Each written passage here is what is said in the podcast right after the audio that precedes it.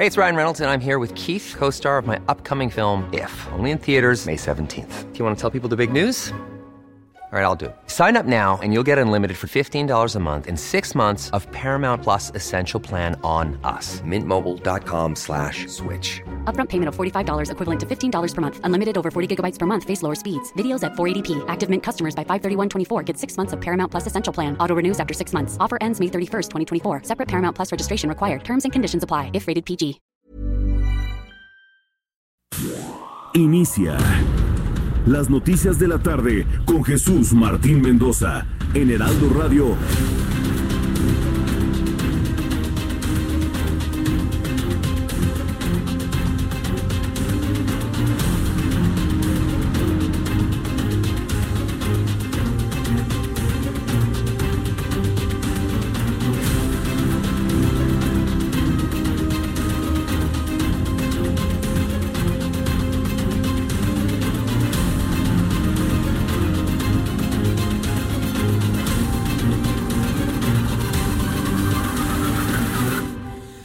6 de la tarde en punto, hora del centro de la República Mexicana. Bienvenidos, muy buenas tardes.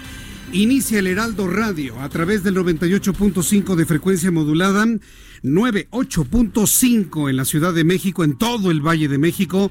La frecuencia de la información del Heraldo Media Group es esta. 98.5 en Guadalajara, 100.3 en Tampico, Tamaulipas, 98.5 de FM, en Villahermosa, Tabasco, 106.3 de FM y a nuestros amigos de Acapulco, Guerrero, los saludo con muchísimo gusto a través del 92.1 de frecuencia modulada. Vamos a las noticias más importantes en este resumen. Yo soy Jesús Martín Mendoza, súbale el volumen a su radio. Hace unas cuantas horas, Marcelo Ebrard, secretario de Relaciones Exteriores, anunció que a petición de Evo Morales, expresidente de Bolivia, porque él ya presentó una renuncia ante la Asamblea de Bolivia, el gobierno de México ha decidido ofrecerle asilo político al expresidente de Bolivia, Evo Morales, luego de su renuncia. Aseguró que esto es una acción humanitaria y que va en sentido de la larga tradición que tiene nuestro país en este tipo de apoyos políticos. Vamos a escucharlo. Les informo que hace unos momentos recibí una llamada del presidente Evo Morales mediante la cual respondió a nuestra invitación y solicitó verbal y formalmente asilo político en nuestro país. En términos de la legislación vigente, la Cancillería mexicana, previa opinión de la Secretaría de Gobernación en voz de la ministra Olga Sánchez Cordero, ha decidido concederle asilo político al señor Evo Morales por razones humanitarias y en virtud de la situación de urgencia que se enfrenta en Bolivia. Por razones humanitarias. Y lo recalcó Marcelo Ebrard por razones humanitarias, no por razones políticas. Aunque usted y yo sabemos que en el fondo pues son razones de carácter político. Pero vamos a dejarlo de ese tamaño. Por razones humanitarias, el gobierno de México, el gobierno, que no es lo mismo que hablar del pueblo, el gobierno de México le ofrece asilo político al expresidente de Bolivia, Evo Morales. Si al presidente en, turno, Evo Morales, el ejército lo hubiese sacado por la fuerza, entonces sí hablaríamos del presidente eh, que sufrió un golpe de Estado, pero no, Evo Morales renunció por las razones que él quiera, por las razones que él considera importantes la paz, por ejemplo, de Bolivia y demás, ante la gran cantidad de reclamos por el fraude electoral que dicen sus adversarios habría realizado, bueno, él renunció, por lo tanto es expresidente de Bolivia, ya envió una carta a la Asamblea. Mediante un comunicado, el presidente de los Estados Unidos, Donald Trump, advirtió a los mandatarios de Venezuela y Nicaragua que la salida de Evo Morales es una señal para ellos felicitó y aplaudió la decisión del pueblo boliviano de sacar del gobierno Evo Morales y también a sus fuerzas del orden. Más adelante le comentaré lo que Donald Trump también envió en este mensaje. También le informo que la Organización de Estados Americanos convocó una reunión especial mañana martes para tratar la crisis en Bolivia. Abordarán la situación de manifestaciones hasta la renuncia de Evo Morales. Debo decir que luego de una entrevista que sostuve con el embajador de Bolivia en México, nos aclaró que en este momento no hay nadie al frente del gobierno que como renunciaron todos, hay una situación no prevista en la Constitución, no hay un encargado del despacho para que usted me entienda, no hay nadie, están vacías las oficinas, no hay presidente, no hay subsecretarios, no hay legisladores, todos han renunciado y tampoco el ejército ha dicho yo voy a mandar, tampoco lo ha dicho. Hay un gran vacío de poder en Bolivia, lo que es verdaderamente peligroso para situaciones de enfrentamiento. Más adelante vamos a estar aquí, ya está aquí, que de una vez pase, ¿no? De una vez mi compañero Francisco Nieto, sí, quitamos el fondito ya, este estimado. Eh, está aquí mi compañero Francisco Nieto. ¿Cómo te va, Francisco Nieto? Él estuvo ahí en la conferencia de prensa de, de Marcelo Ebrard, quien dio a conocer la decisión del gobierno de México de ofrecer asilo político. Francisco Nieto, gusto en saludarte, bienvenido, buenas tardes. ¿Qué tal? Muy buenas tardes. Efectivamente, eh, hay una polémica en estos momentos sobre dónde está el expresidente de Bolivia. Volando a México, ¿no? Hay versiones distintas en el que eh, todavía, todavía faltaría el salvoconducto que se está pidiendo para que Evo Morales salga de Bolivia. Eh, hay otra teoría de que pudiera estar en la embajada de, México en La Paz y que podría ahí quedarse y empezar, digamos que los papeleos para que pueda venir a México. Hay varias versiones. Fíjate que media hora antes de la salida a medios de comunicación de Marcelo Ebrard, secretario de Relaciones Exteriores, informando sobre la decisión de darle el asilo político a Evo Morales, yo le preguntaba al embajador de Bolivia en México si Evo Morales ya estaba inclusive aquí o si venía en camino, y él aseguró que no tenía noticia absolutamente de nada. Fue algo que se decidió en cosas de minutos, ¿no? Es correcto, el canciller hoy dijo que eh, se estaba buscando un documento que le llaman salvoconducto para que eh, Evo Morales pueda salir con todas las garantías eh, de ley para que no sea aprendido en algún espacio aéreo o en algún país. Y eso aún todavía no se daba porque no hay gobierno, no hay secretario de Relaciones Exteriores, estaban buscando la forma de que consiguieran ese documento para que llegara a México y pudiera estar eh, refugiado aquí ya en nuestro país. Muy bien, entonces no sabemos exactamente dónde está Evo Morales. En estos momentos hay varias versiones, no hay nada oficial, son todas extraoficiales donde podría llegar Evo Morales a México en la madrugada. Eh, el secretario de Relaciones Exteriores explicó sobre las seguridades que se le darían a Evo Morales. No explicó a detalle en qué consistían, si era seguridad militar, seguridad de la Marina, eh, llevarlo a alguna residencia, a lo mejor le van a dar los pinos, no sé, para vivir, no sé. ¿Dónde va a estar? No se sabe nada de eso. El canciller Marcelo Ebrard no dio detalles, mm. explicó que más adelante daría información sobre cómo se daría este asilo político a Evo Morales, sin embargo, muchos eh, creen o están imaginando que pudiera estar resguardado por las Fuerzas Armadas de México en una instancia y después buscar algún lugar donde pudiera alojarse el expresidente está descartado por el momento, por ejemplo, la embajada de Bolivia en México, pues porque no hay una autoridad que represente a esa embajada, pero se están buscando, digamos que en los lugares donde pudiera estar seguro el, el, expresidente de Bolivia y seguramente será en alguna instalación de las Fuerzas Armadas de momento. Vaya, bueno, pues eso será muy interesante saberlo. Pues Francisco Nieto, cuando tengamos eh, un flujo adicional de información sobre esto, volvemos a entrar aquí en contacto con el público. Claro que sí. Muchas gracias. Francisco Nieto, quien estuvo precisamente en esta conferencia de prensa y no se sabe dónde está. Evo Morales, yo creo que viene ya volando a México, por la información que hemos eh, que hemos tenido en las últimas horas. Bueno, pues yo pienso que ya viene volando a México para llegar en las últimas horas del día de hoy, primeras horas del día de mañana. El embajador de Bolivia en México, esto fue lo que nos dijo. Al gobierno mexicano, al presidente AMLO, al canciller Ebrard, por la generosidad que ha tenido, la generosidad de ofrecerle asilo al presidente están siendo duramente perseguidas, duramente perseguidas en Bolivia. Esta, esta, presentación que se hace aquí de ustedes, sin embargo, debe tener claridad en que agradecemos a las autoridades, pero en ellos en realidad agradecemos al pueblo mexicano que es quien va a soportar a las decenas de hermanos bolivianos que vengan con ustedes. Bien, pues es la voz de José Crespo. Esto sucedió a las 5 de la tarde, ahí en la Embajada de Bolivia en México, que está en la colonia Verónica Ansures, ahí en la calle de Guet. Ahí dio este pronunciamiento de agradecimiento el embajador de Bolivia en México a Marcelo Ebrard y al pueblo de México.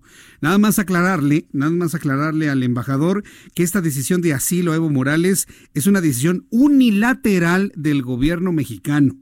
No ha mediado consulta alguna más que con la Secretaría de Gobernación. No se consultó al, al legislativo, ni a los diputados, ni a los senadores. Y para evitar explicaciones de que es una decisión única de la presidencia de la República, mejor mire, lo dejamos así. Pero ni a usted ni a mí nos preguntaron si estábamos de acuerdo en que llegara Evo Morales. Entendemos la parte humanitaria y yo insisto que vamos a dejarlo en el término de lo humanitario, porque si es un tema de carácter político, no hay por dónde defenderlo. En más de este resumen de noticias, porque vamos a tener a detalle lo de Bolivia un poquito más adelante, también le voy a informar que el Grupo Parlamentario de Acción Nacional en el Senado aseguró que va a buscar evitar que mañana Rosario Piedra tome protesta como presidenta de la Comisión Nacional de los Derechos Humanos hasta que aclare la votación a la que el partido acusa de fraudulenta. Vamos a escuchar a Mauricio Curi, con quien platiqué en el Heraldo Televisión. Mira, yo en lo personal, yo no voté por ella pero aquí el problema no es, no es si voté por ella o no, aquí el problema es que el procedimiento está viciado y no puede llegar una persona que es la que va a defender los derechos del pueblo que llegue con tan poca legitimidad y lo primero que debe de tener pues es una verdadera eh, solvencia moral absoluta y una legitimidad que sea a, toda costa para que pueda ella manejar eh, la defensoría de los derechos humanos. Esto fue lo que comentó Mauricio Curi en entrevista con el Heraldo Televisión.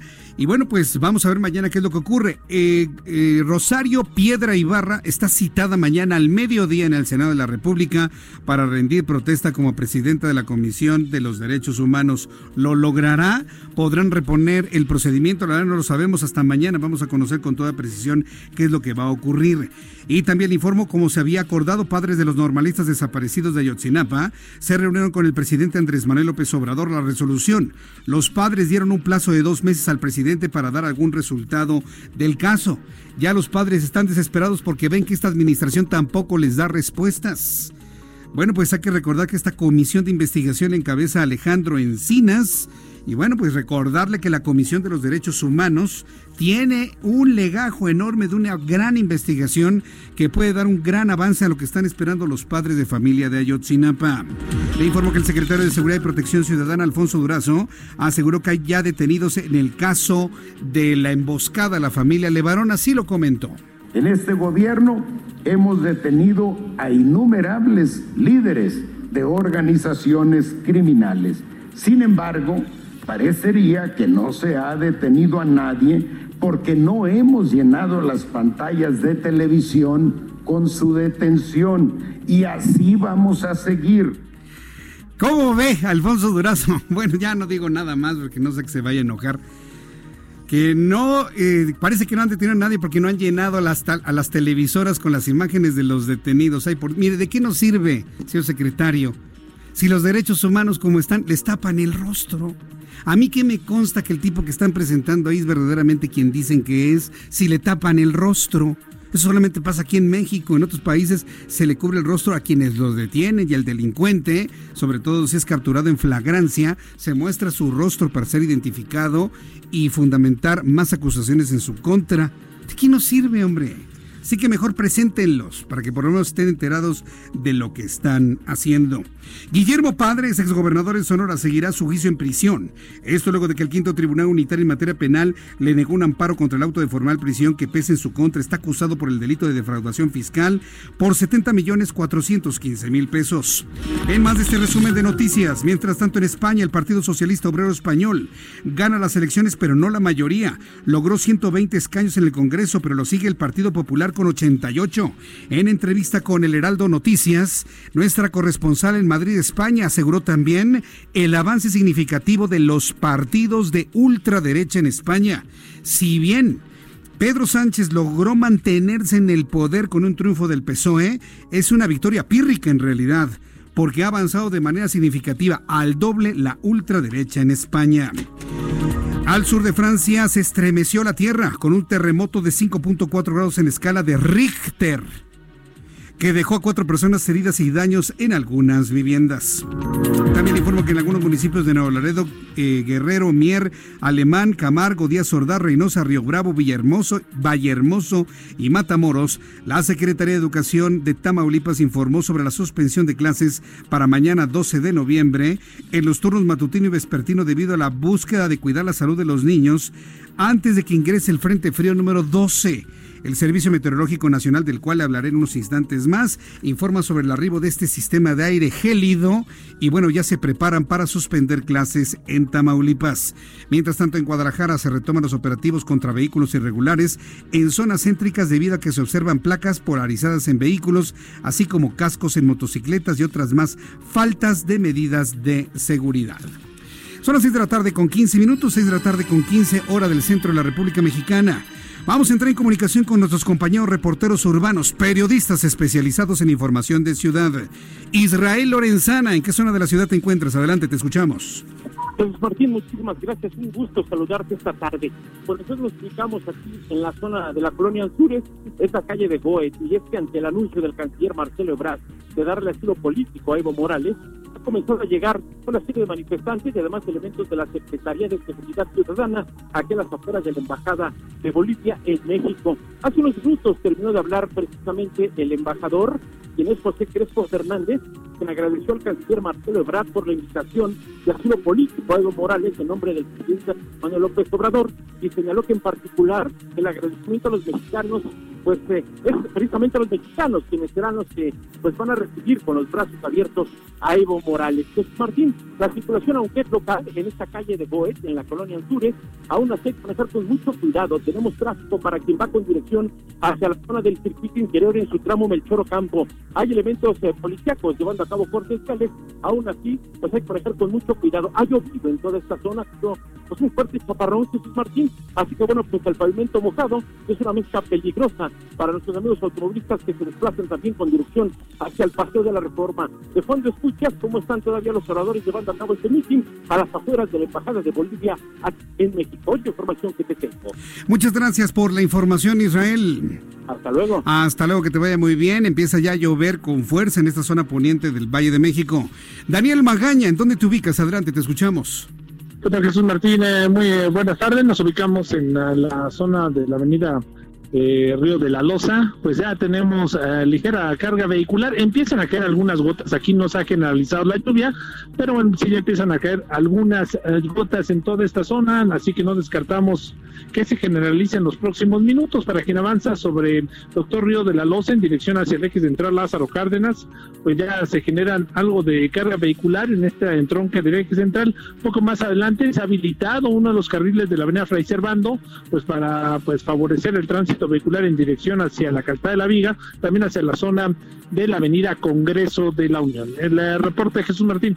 Buenas tardes. Muchas gracias por la información, Daniel Magaña. Hasta luego. De esta manera, todos nuestros compañeros reporteros urbanos, periodistas de ciudad, están en toda la gran capital informándole por dónde sí y por dónde no debe circular. Inclusive para nuestros amigos que nos visitan de otras partes de la República Mexicana y que en las próximas horas van a estar aquí en la Ciudad de México, para que tomen en cuenta por dónde sí y por dónde no deben circular. Ya llueve en la capital de la República y en unos instantes le informaré cuáles son las principales afectaciones en el Valle de México. De esta manera, le he adelantado en este resumen lo más destacado en las próximas horas, de aquí hasta las 8 de la noche, así que le invito para que se quede con nosotros. Pero hoy es 11 de noviembre de 2019. ¿Qué es lo que ocurría un día como hoy? Abraham Arreola.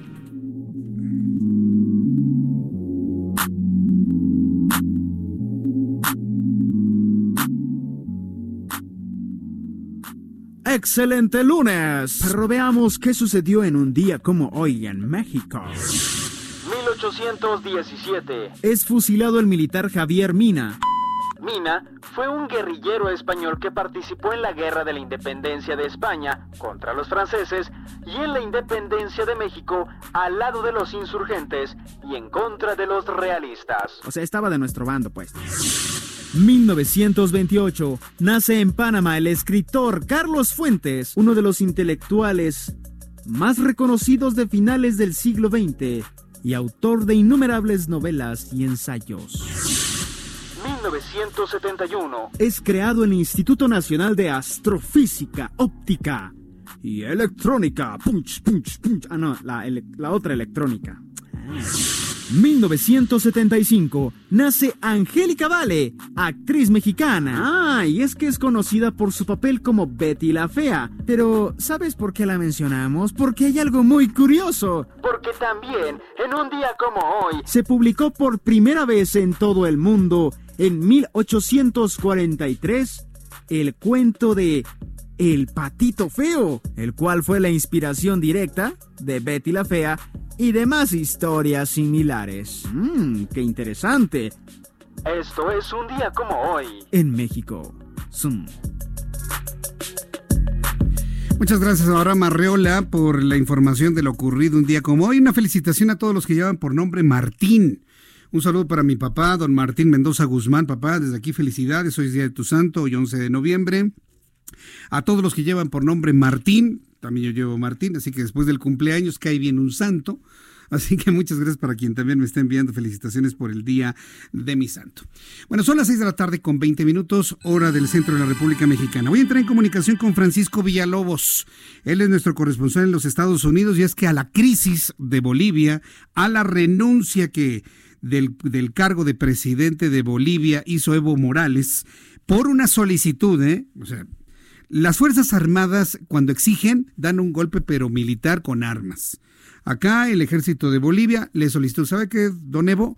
Este, mejor renuncia, ¿no? Mejor renuncia y, y damos paso precisamente al proceso de renovación de los poderes. Y pues renunció Evo Morales, con el argumento de que no quería derramamiento de sangre, como si sus militares se fueran a matar ciudadanos. Eso no ocurre ni ocurrirá, pero bueno.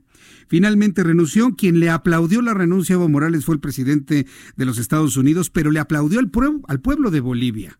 Le reconoció al pueblo de Bolivia y al ejército boliviano esa fuerza para poder dar un paso más en el camino de la democracia. Francisco Villalobos, te saludo con gusto. Buenas tardes. ¿Qué tal Jesús? ¿Cómo estás? Feliz día de tu cumpleaños y de tu santo compañero, que sean muchos más y en efecto una jornada histórica que se ha vivido en esta en este misterio durante las últimas 72 horas después de este esta renuncia por parte de Evo Morales, con que estoy de acuerdo contigo, no fue un golpe de Estado.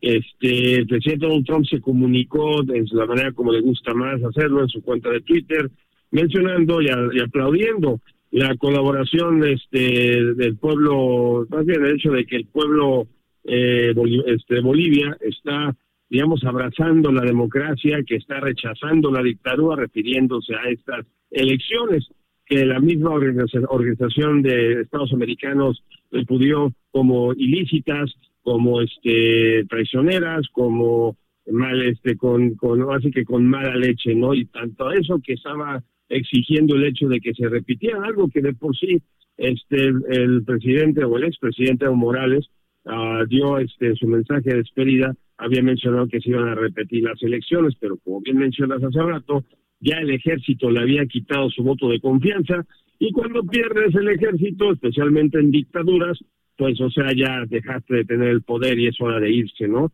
Ah, por parte también por parte del Departamento de Estado, mencionó también el hecho de que están de acuerdo con la, el, el, el reporte por parte de la Organización Estados Americanos referentes a esas elecciones no se eh, abrió también la posibilidad del apoyo a las nuevas elecciones, al nuevo gobierno democrático de Bolivia.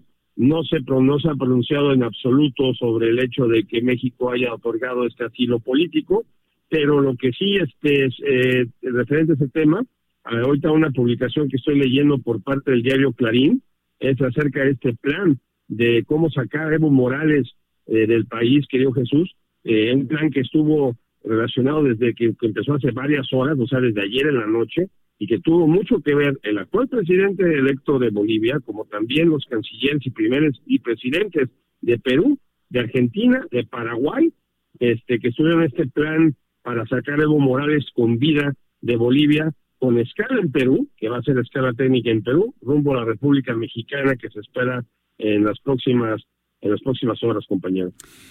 Bien, pues eh, vamos a estar atentos de más reacciones que genere el gobierno de los, de los Estados Unidos. Hay quien piensan que este es el primer paso para luego ir a Venezuela y luego ir a Nicaragua. eh, Francisco Villalobos. ¿Tú crees que efectivamente esos sean los pasos?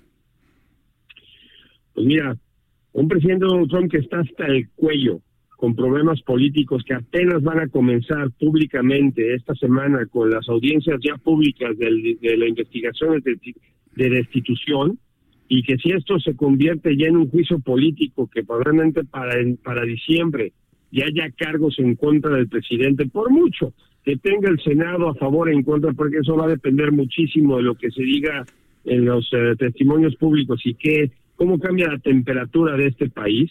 Pues el presidente Trump, como lo ha hecho políticos en el pasado, no de una manera tan flagrante como lo hace el presidente Donald Trump, eh, pudiera encontrar una excusa para distraer. Y una distracción de las más grandes que se ha utilizado en este país durante décadas han sido los, las situaciones bélicas. Y o sea, este no son, y no hay que irnos tan lejos, querido Jesús, o sea, apenas se confirmó esta mañana que el FBI también va a comenzar a investigar los asuntos que pasaron con la familia, la masacre de la familia de, este, de Barón, allá en, la, en las fronteras colindan Chihuahua con, con Sonora muchos políticos republicanos le han pedido al presidente Donald Trump que declare a este a México o más que nada que declare, perdón, a las a los cárteles del narcotráfico en organizaciones terroristas, lo cual cambiaría por completo la manera como actuar por parte del gobierno estadounidense en territorio mexicano si es que el gobierno norteamericano declara oficialmente a los cárteles de la droga como este este como este cárteles terroristas. Bien, pues vamos a estar atentos de esa reacción. Ya veremos a un Donald Trump esta semana entonces muy activo para tratar de desviar la atención de lo que es el inicio de su de lo que podría ser en el futuro un juicio político. Muchas gracias, Francisco Villalobos. Mañana empiezan también rápidamente también los eh, los argumentos orales en, este, la Suprema Corte de Justicia acerca de DACA y el futuro de los 800 mil Dreamers. Estamos al pendiente y lo comentamos aquí en tus espacios si tú quieres. mañana mismo entramos nuevamente en comunicación en tele y en radio, estimado Francisco. Muchas gracias. Un abrazo, un. Un abrazo, que te vaya muy bien, hasta luego.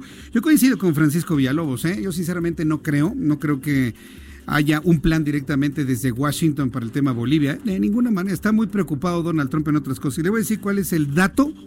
El dato en donde se derrumba toda este, esta teoría de conspiración estadounidense hacia Bolivia, como en algunos mensajes de tweet he visto de algunos columnistas. Ahora sí les falló. ¿Usted cree que si el plan de Donald Trump es derrocar a Evo Morales, que no fue así, fue una renuncia voluntaria de él, y la amenaza hacia Venezuela y, Nicaragua, ¿usted cree que estaría de acuerdo en que se venga a asilar a México? Yo nada más le dejo eso, ¿eh? Sí, porque pues, nos dirán que son muy independientes, pero la comunicación es total y absoluta entre Estados Unidos y México. ¿Usted cree que Donald Trump estaría de acuerdo en que México asile a Evo Morales? Por supuesto que no, hombre.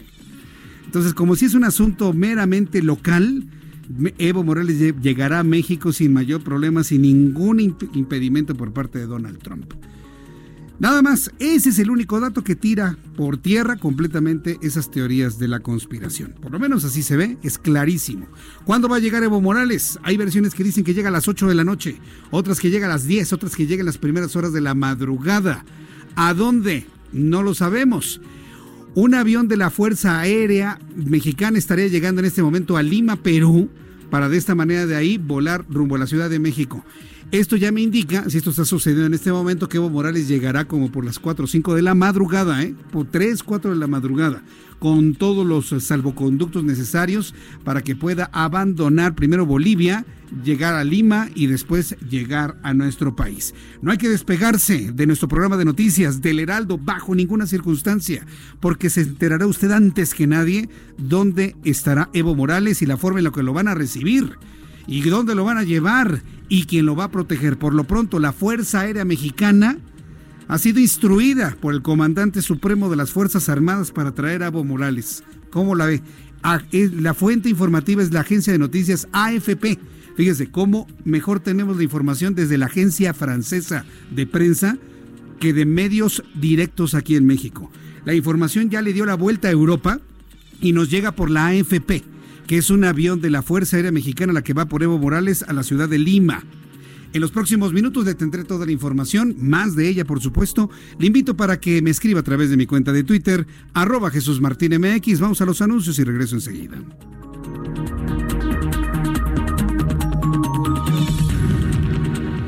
Escuchas a Jesús Martín Mendoza con las noticias de la tarde por Heraldo Radio, una estación de Heraldo Media Group.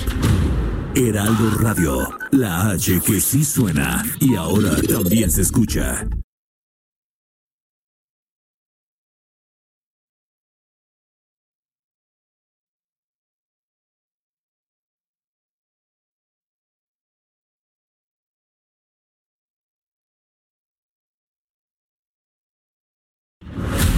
Escucha las noticias de la tarde con Jesús Martín Mendoza.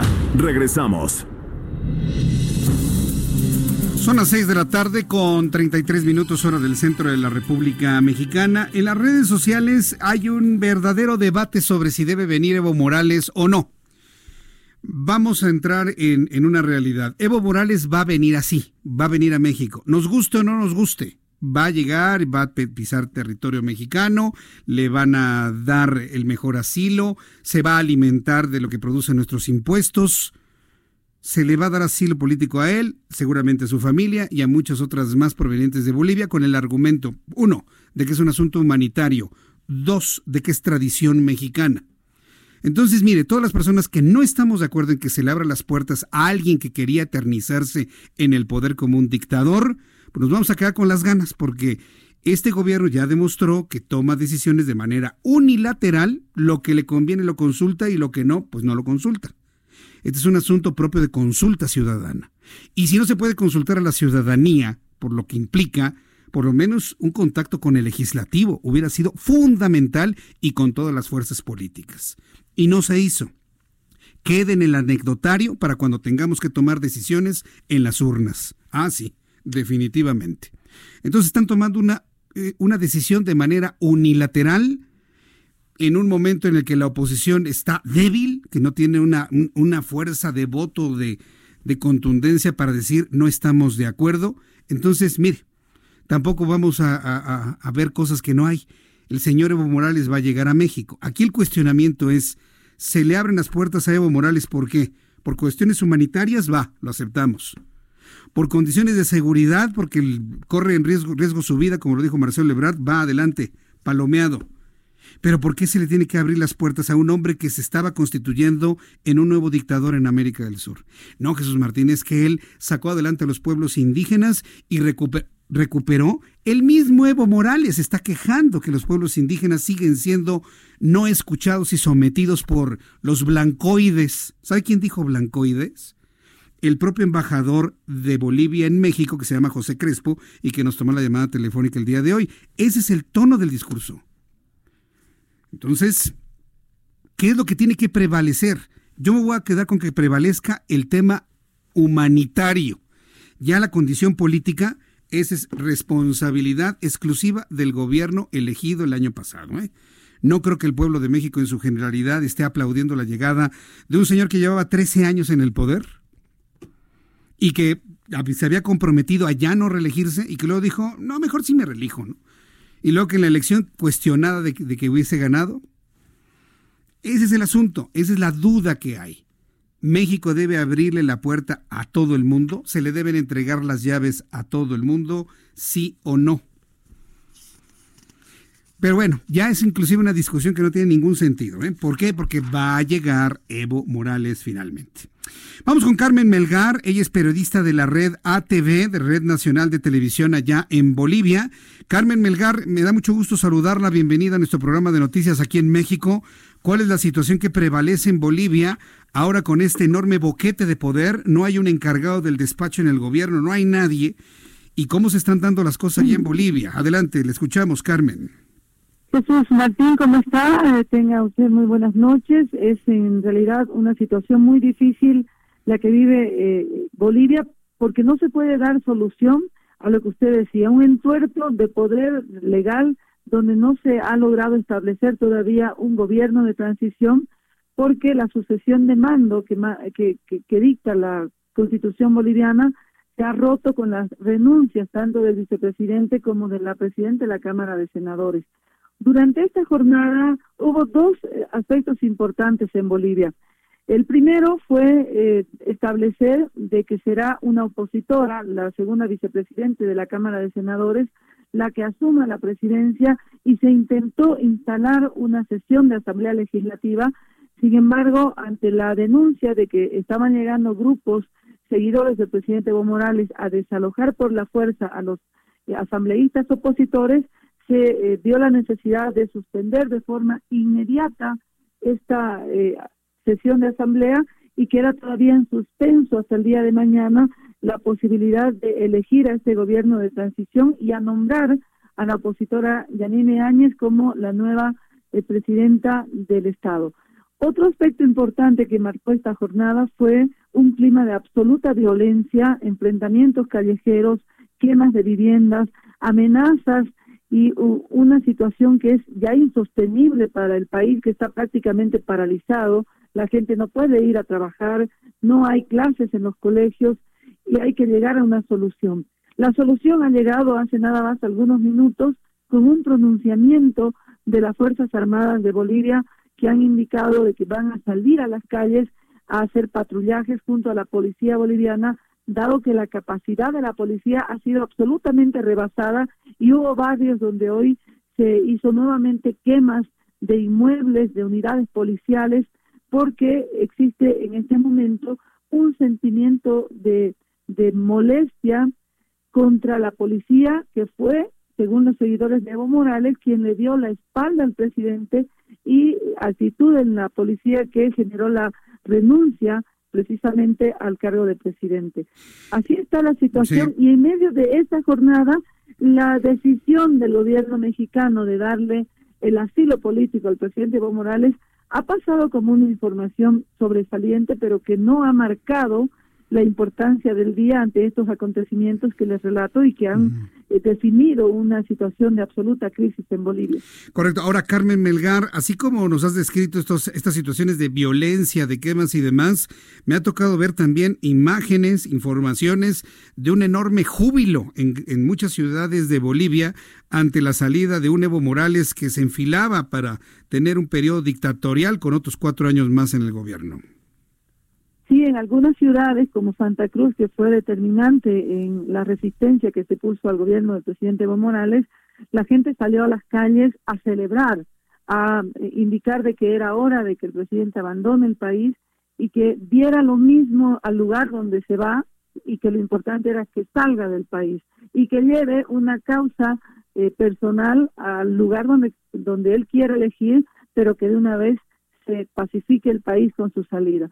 Esa fue la posición de algunas ciudades. Sin embargo, otras ciudades como Potosí, que es una ciudad importante, una ciudad de una vanguardia minera que nunca ha claudicado en las luchas en Bolivia, han empezado un, paro hoy indefinido exigiendo que la Asamblea se instale con la mayor urgencia y que acepte primero la renuncia del presidente y el vicepresidente y que se conforme de inmediato un gobierno de transición.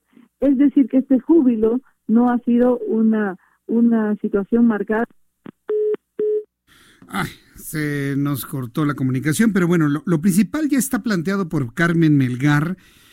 Y como usted ve, bueno, pues allá en Bolivia el asunto ha pasado prácticamente desapercibido, ¿eh? Prácticamente desapercibido el que se le dé asilo aquí. Bueno, pues vamos a estar muy atentos de todo lo que suceda en las próximas horas. La información que tenemos por parte de la agencia AFP Conversiones del Ejército Peruano es que un avión de la Fuerza Aérea Mexicana va a recoger a Evo Morales en Lima, Perú, para llevárselo a México, para traerlo a México. Mire, si hacemos algunos cálculos, suponiendo de que el avión de la Fuerza Aérea despegó de nuestro país en el momento en el que Marcelo Ebrard anunció el asilo político, eh, un vuelo directo hasta, hasta Lima, Perú, unas siete horas, siete horas. Es decir, estaría llegando a las 10 de la noche tiempo del centro de México a Lima el avión, suponiendo de que a esa hora lo aborde Evo Morales, si no es que se dieron las cosas desde antes, ¿no? Y otras siete horas de regreso, pues estaría llegando Evo Morales mañana a las 6 de la mañana.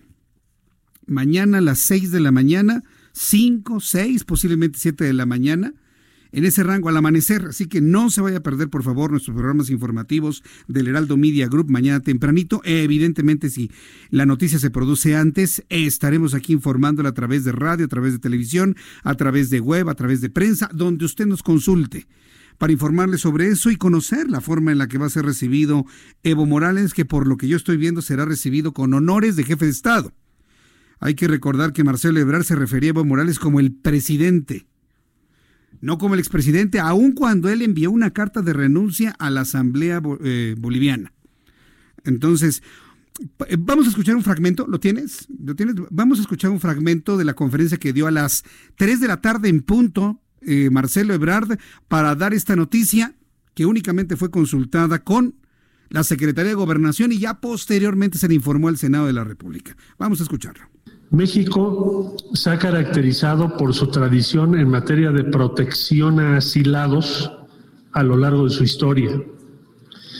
Se ha mostrado como un Estado incluyente y solidario, cuyas puertas han estado abiertas para quienes han tenido la necesidad de abandonar sus países por persecución política y otras causas. Dos ordenamientos en el marco jurídico internacional sustentan el otorgamiento de asilo. La Convención sobre Asilo de La Habana de 1928 y la Convención sobre Asilo Diplomático firmada en Caracas en 1954.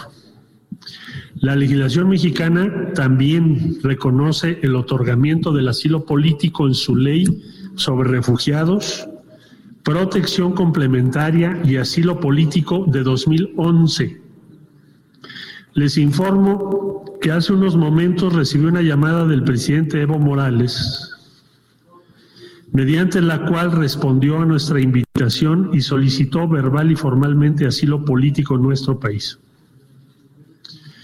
En términos de la legislación vigente, la Cancillería mexicana, previa opinión de la Secretaría de Gobernación en voz de la ministra Olga Sánchez Cordero, ha decidido concederle asilo político al señor Evo Morales por razones humanitarias y en virtud de la situación de urgencia que se enfrenta en Bolivia, en donde su vida y su integridad corren riesgo. En ese sentido, estoy procediendo, a informar al Senado de la República el desarrollo de estos hechos de relevancia para nuestra política exterior solicitando su respaldo a esta decisión.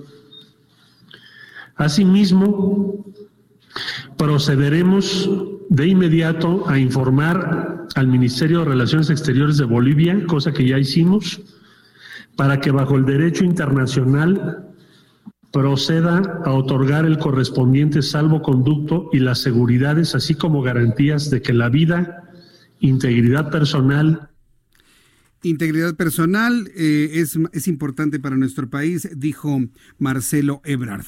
Hace unos instantes, el Ministerio de Relaciones Exteriores de Perú, mucha atención con esto, súbale el volumen a su radio, me está llegando esta información, el Ministerio de Relaciones Exteriores de Perú ha emitido un comunicado de prensa y dice lo siguiente. En la fecha solicitud del Gobierno de México se concedió permiso de sobrevuelo y abastecimiento de combustible en nuestro país a un avión oficial mexicano yo pongo entre paréntesis que es un avión de la Fuerza Aérea Mexicana, el cual ha partido a las seis y media con destino a Bolivia. Esta decisión es consistente con nuestras obligaciones derivadas de la Convención de Caracas 1954 sobre asilo diplomático. El gobierno de Perú reitera su compromiso con una transición pacífica y dentro del orden constitucional en Bolivia, conforme lo expresado en nuestro comunicado del día domingo 10 de noviembre. Hasta aquí el comunicado del Ministerio de Relaciones Exteriores de Perú. Esto significa que entonces el avión de la Fuerza Aérea ya está en aquellas regiones, posiblemente ya llegando a Bolivia en estos momentos, por lo que entonces efectivamente lo que habíamos comentado en un inicio, Evo Morales podría llegar a México en las primeras horas de mañana, es decir, durante la madrugada, entre las 2 y las 3 de la madrugada. Hoy no vamos a dormir en la prensa, ¿eh? Hoy no vamos a dormir precisamente para estar atentos de todas las decisiones y la forma en la que llegue Evo Morales a nuestro país. Platiqué con José Crespo, quien es embajador de Bolivia en México, y esto nos comentaba sobre la situación que se vivía allá en Bolivia. Sí, yo creo que Evo Morales sabe que no es el único que puede llevar adelante esto y, como le digo, más allá de eh, opiniones de un lado y del otro, estas opiniones son absolutamente discutibles, pero no están haciendo a la esencia de la democracia, de la institucionalidad del país, ¿no? Lo que no se le perdona al presidente Evo Morales es que sea un indígena de izquierda y exitoso. Bolivia es el país de mayor crecimiento económico en América del Sur en los últimos nueve años, con un promedio superior al 4% cada año. Hemos resuelto el tema de la pobreza siendo el país, el segundo país más pobre, solo Haití era más pobre el año 2005 de Bolivia, y estamos en, con indicadores que nos muestran que hemos bajado de un 61% a un 32% en pobreza, de 35 a 15 en pobreza extrema. O sea, son indicadores sociales y políticos que no pueden ser objetivamente cuestionados. El problema de fondo es otro, ¿no? El problema de fondo es racial internamente, que es algo que nos debiéramos autocriticar Eh. porque no logramos resolver el tema como debía haber sido hecho. Eso Y es. también Per- per- perdón que le interrumpa, es que eso es precisamente lo que se ha comentado.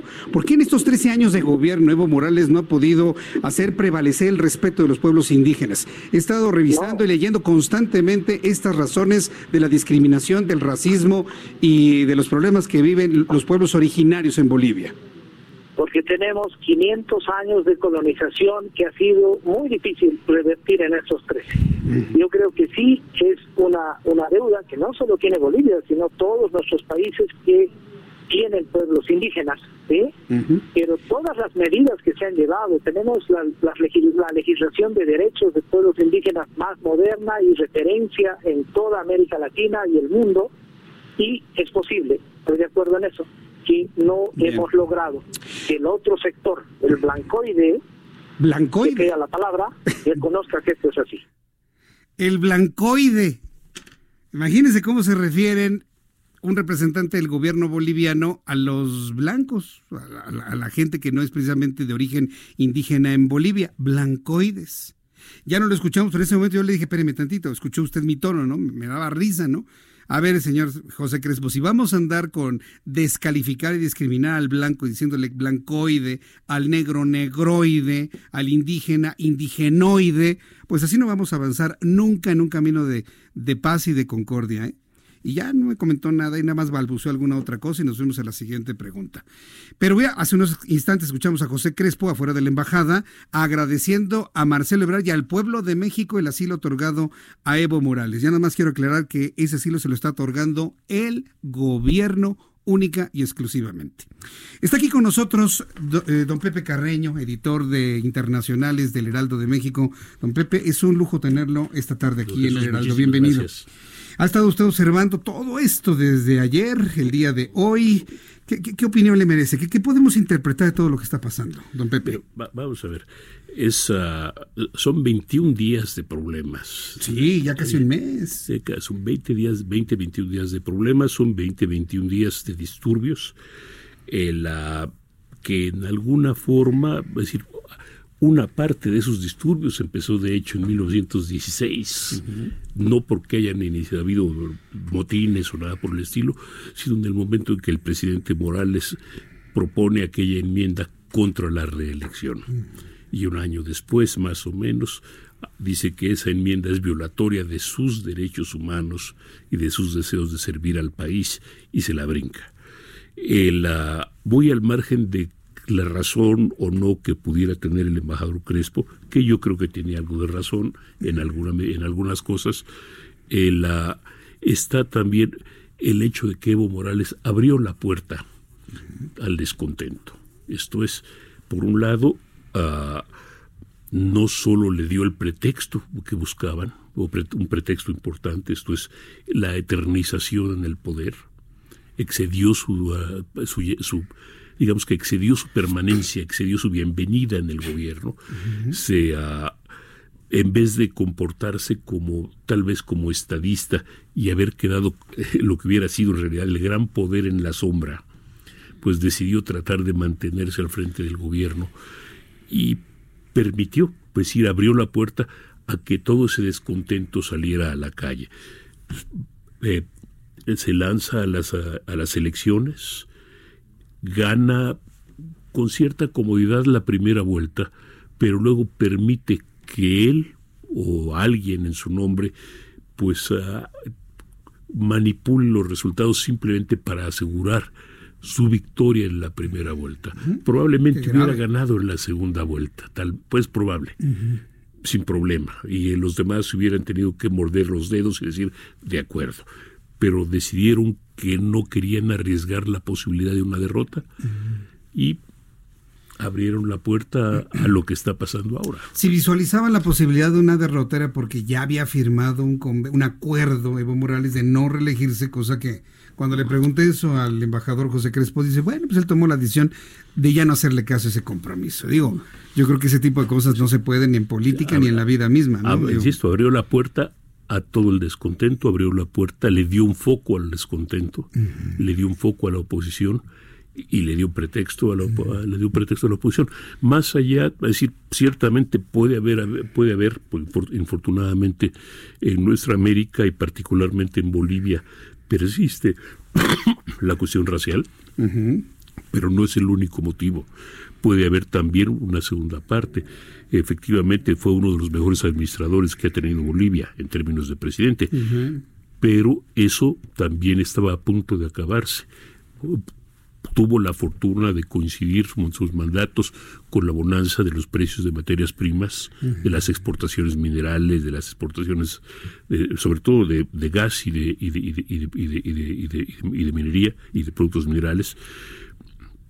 Pero eso estaba a punto de agotarse también, no por culpa de Bolivia, no porque se hayan agotado sus recursos, sino porque sus clientes pues y estaban están ya saturados y porque los clientes ya no están en la misma condición de estar importando gas natural como es el caso de Argentina y Brasil y, o, ah, o, minerales como es el caso de China.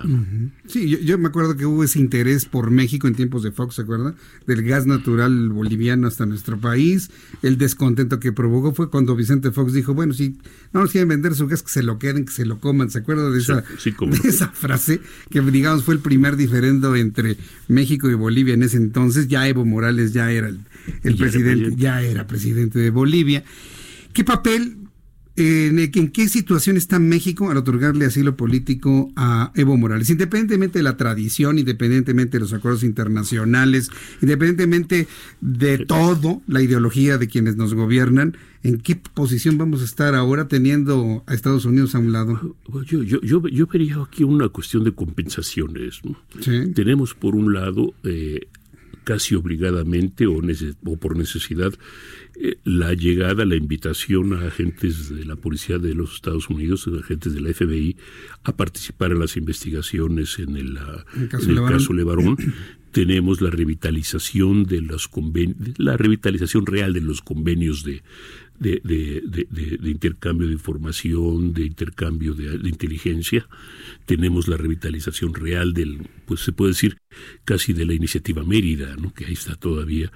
Y pues hay que compensar con algo, ¿no? Para que no se vea que solo somos el muro de contención del presidente Trump en términos de la emigración, pues también tenemos entonces ahora una mayor apertura hacia América Latina. Ah, es una buena forma de verlo.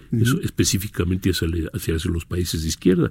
La semana pasada el canciller Ebrard estuvo en, eh, en, eh, en Cuba el uh, subsecretario de Relaciones Exteriores, uh, eh, Maximiliano Reyes, estuvo con el Grupo de Puebla, que es un grupo de partidos de izquierda en, eh, que se reunió en, Argentina. El presidente de Argentina, el peronista, el nuevo presidente electo de Argentina, Alberto Fernández, Alberto Fernández presidente, hace su primera visita con a, a primer viaje oficial o oficioso a México con el presidente López Obrador. Es decir, son señales interesantes, para no decirles de otra es muy interesante este enfoque, el buscar un equilibrio, una compensación a lo que ya veníamos haciendo con Estados Unidos y ahora zona de cal por las que van de arena, lo entiendo de esa manera. Sí, pero es, es, un interesante enfoque y un interesante análisis de don José Carreño, que hoy nos ha acompañado con su comentario, su análisis aquí en el Heraldo Noticias. Muchas gracias, don Pepe. Jesús, muchas gracias. No nos decimos adiós, sino estamos pendientes ¿no? de todo lo que está ocurriendo. ¿no? Estamos aquí. Porque ya los de Morena quieren que se dé todas las seguridades para que Evo Morales suba al avión mexicano y pueda llegar a México. La noticia está en curso en este momento. Es, es, de las historias en desarrollo que nos van a tener ocupados durante muy, muy largo rato. Gracias, don Pepe. Don Pepe Carreño, aquí en el Heraldo Radio. Vamos a ir a los mensajes. Regreso enseguida. Recuerden que las noticias continúan hasta las 8 de la noche a través de www.heraldodemexico.com.mx.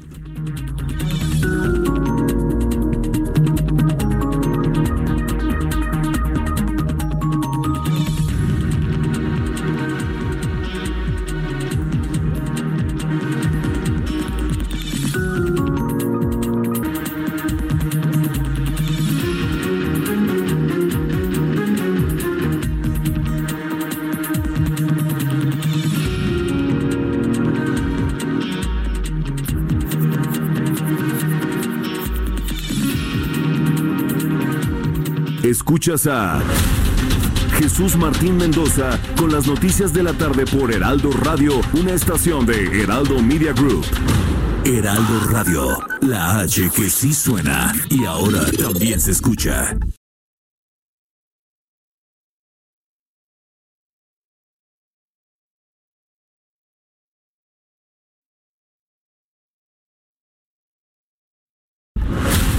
Escucha las noticias de la tarde con Jesús Martín Mendoza. Regresamos.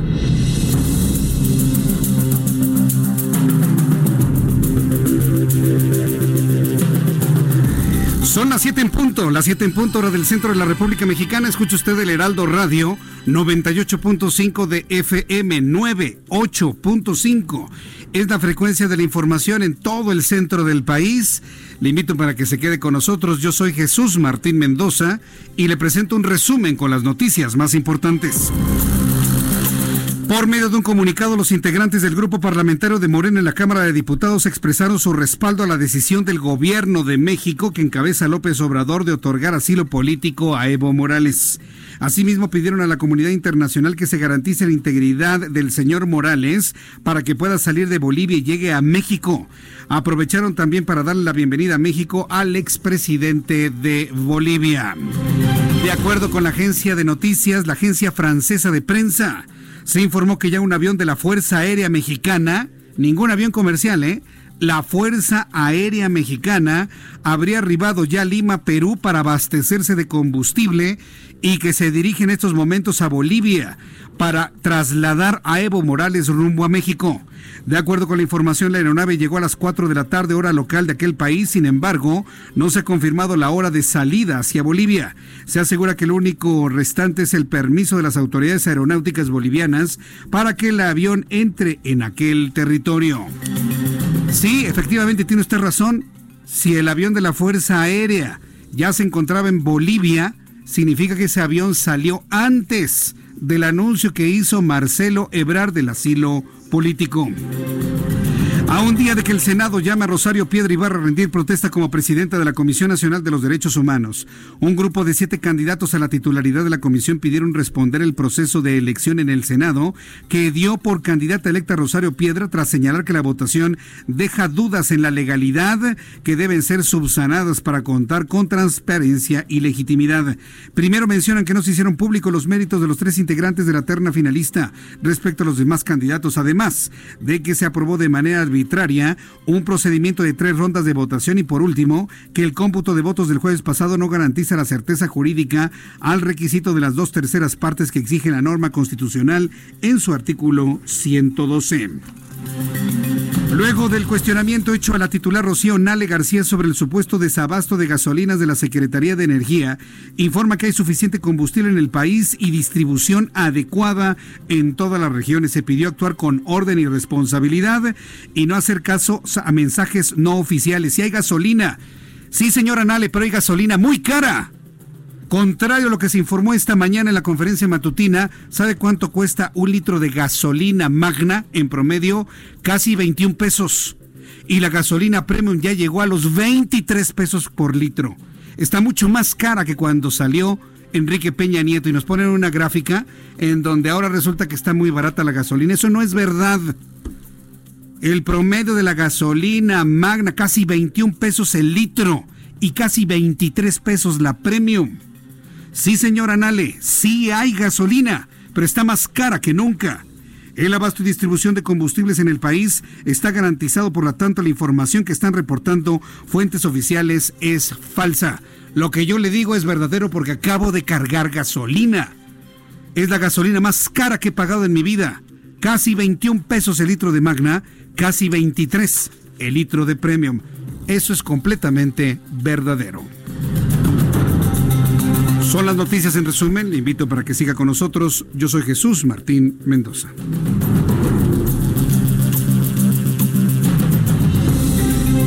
El reloj marca ya las 7 con 4, 7 con 4. Escucha usted el Heraldo Radio 98.5 de FM. Yo soy Jesús Martín Mendoza acompañándole como todas las tardes.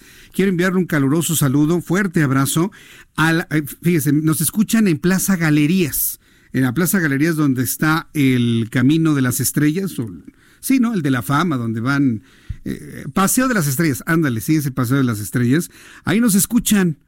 Nos escuchan en los puestos, nos escuchan en los baños, nos escuchan hasta en los baños, imagínate. Ahí la señora tiene su radio encendido a todo volumen, escuchando el noticiario con Jesús Martín Mendoza. Y cuando hacen mucho ruido en el baño, dicen que no dejan oír.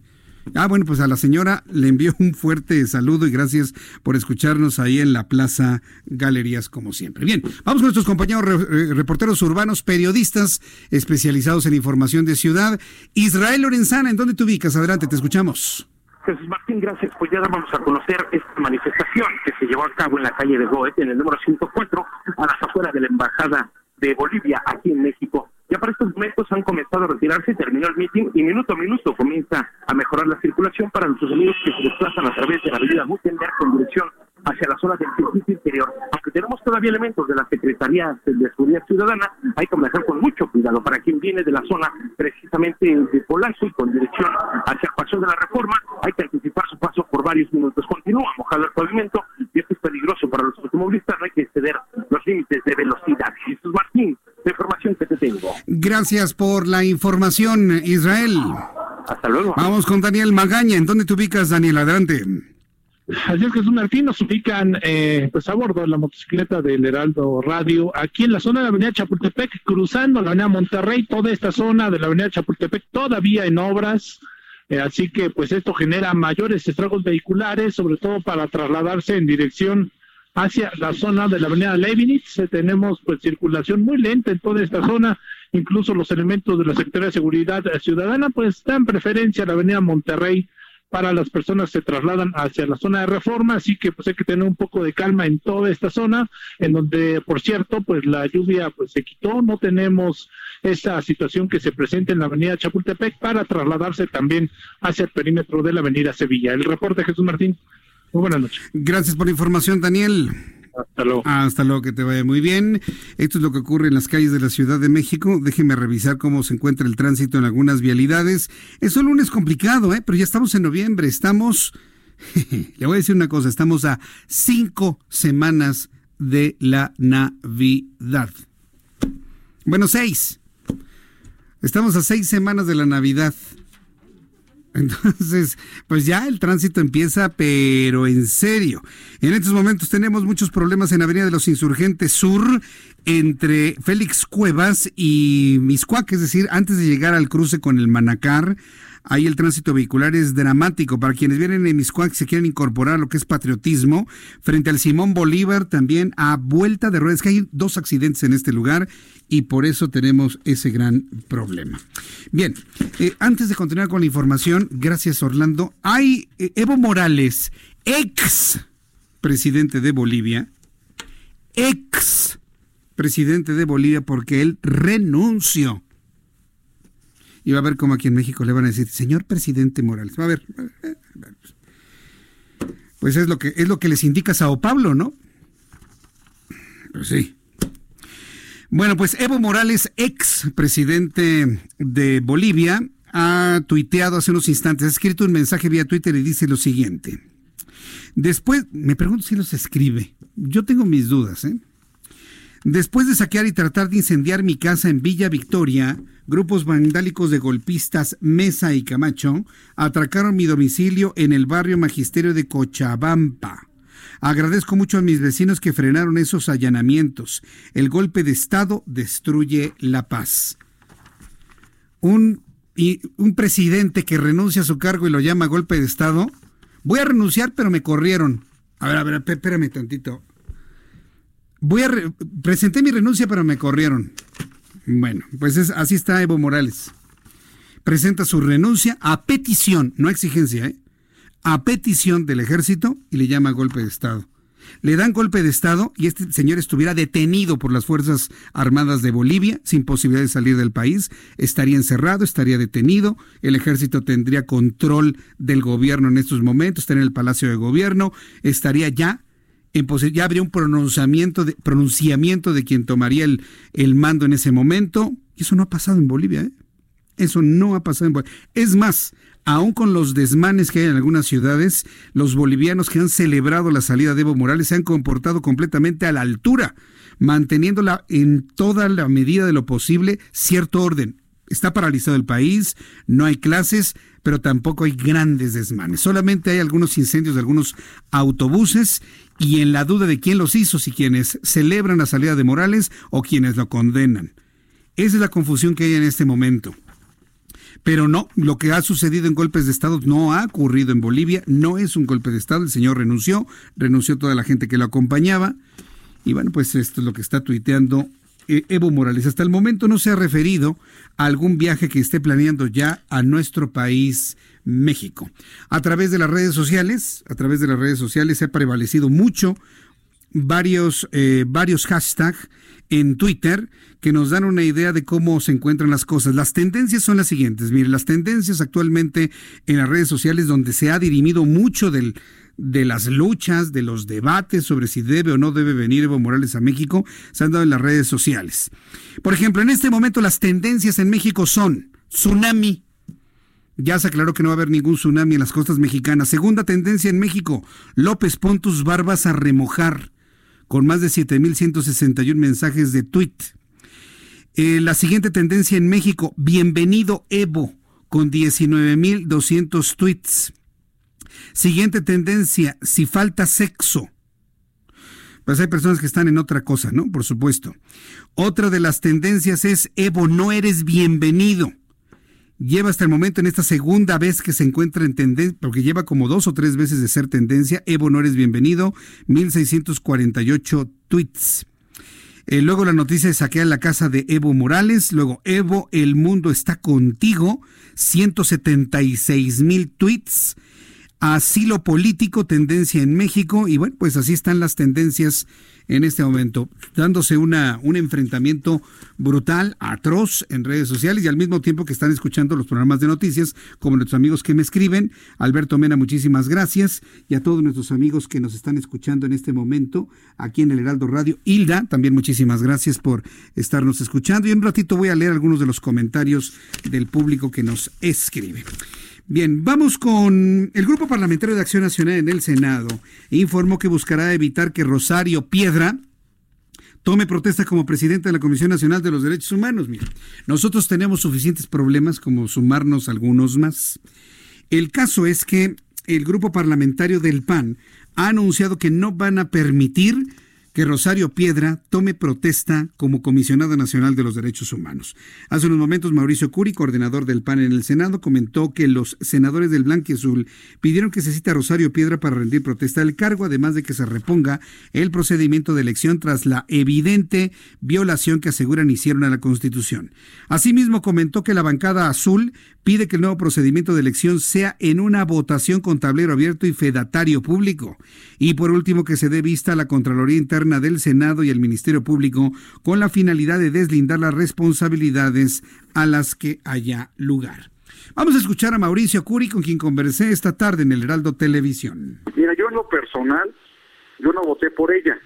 Pero aquí el problema no es, no es si voté por ella ella no, aquí el problema es que el procedimiento está viciado y no puede llegar una persona que es la que va a defender los derechos del pueblo que llegue con tan poca legitimidad y lo primero que debe de tener pues es una verdadera eh, solvencia moral absoluta y una legitimidad que sea a, toda costa para que pueda ella manejar eh, la defensoría de los derechos humanos. Ahora, eh, ¿limpiar el procedimiento sería suficiente con volver a contar los votos o hay que reponer todo el procedimiento? Que ya me dijo la presidenta que eso no está contemplado en la ley y no piensa hacerlo, ¿eh?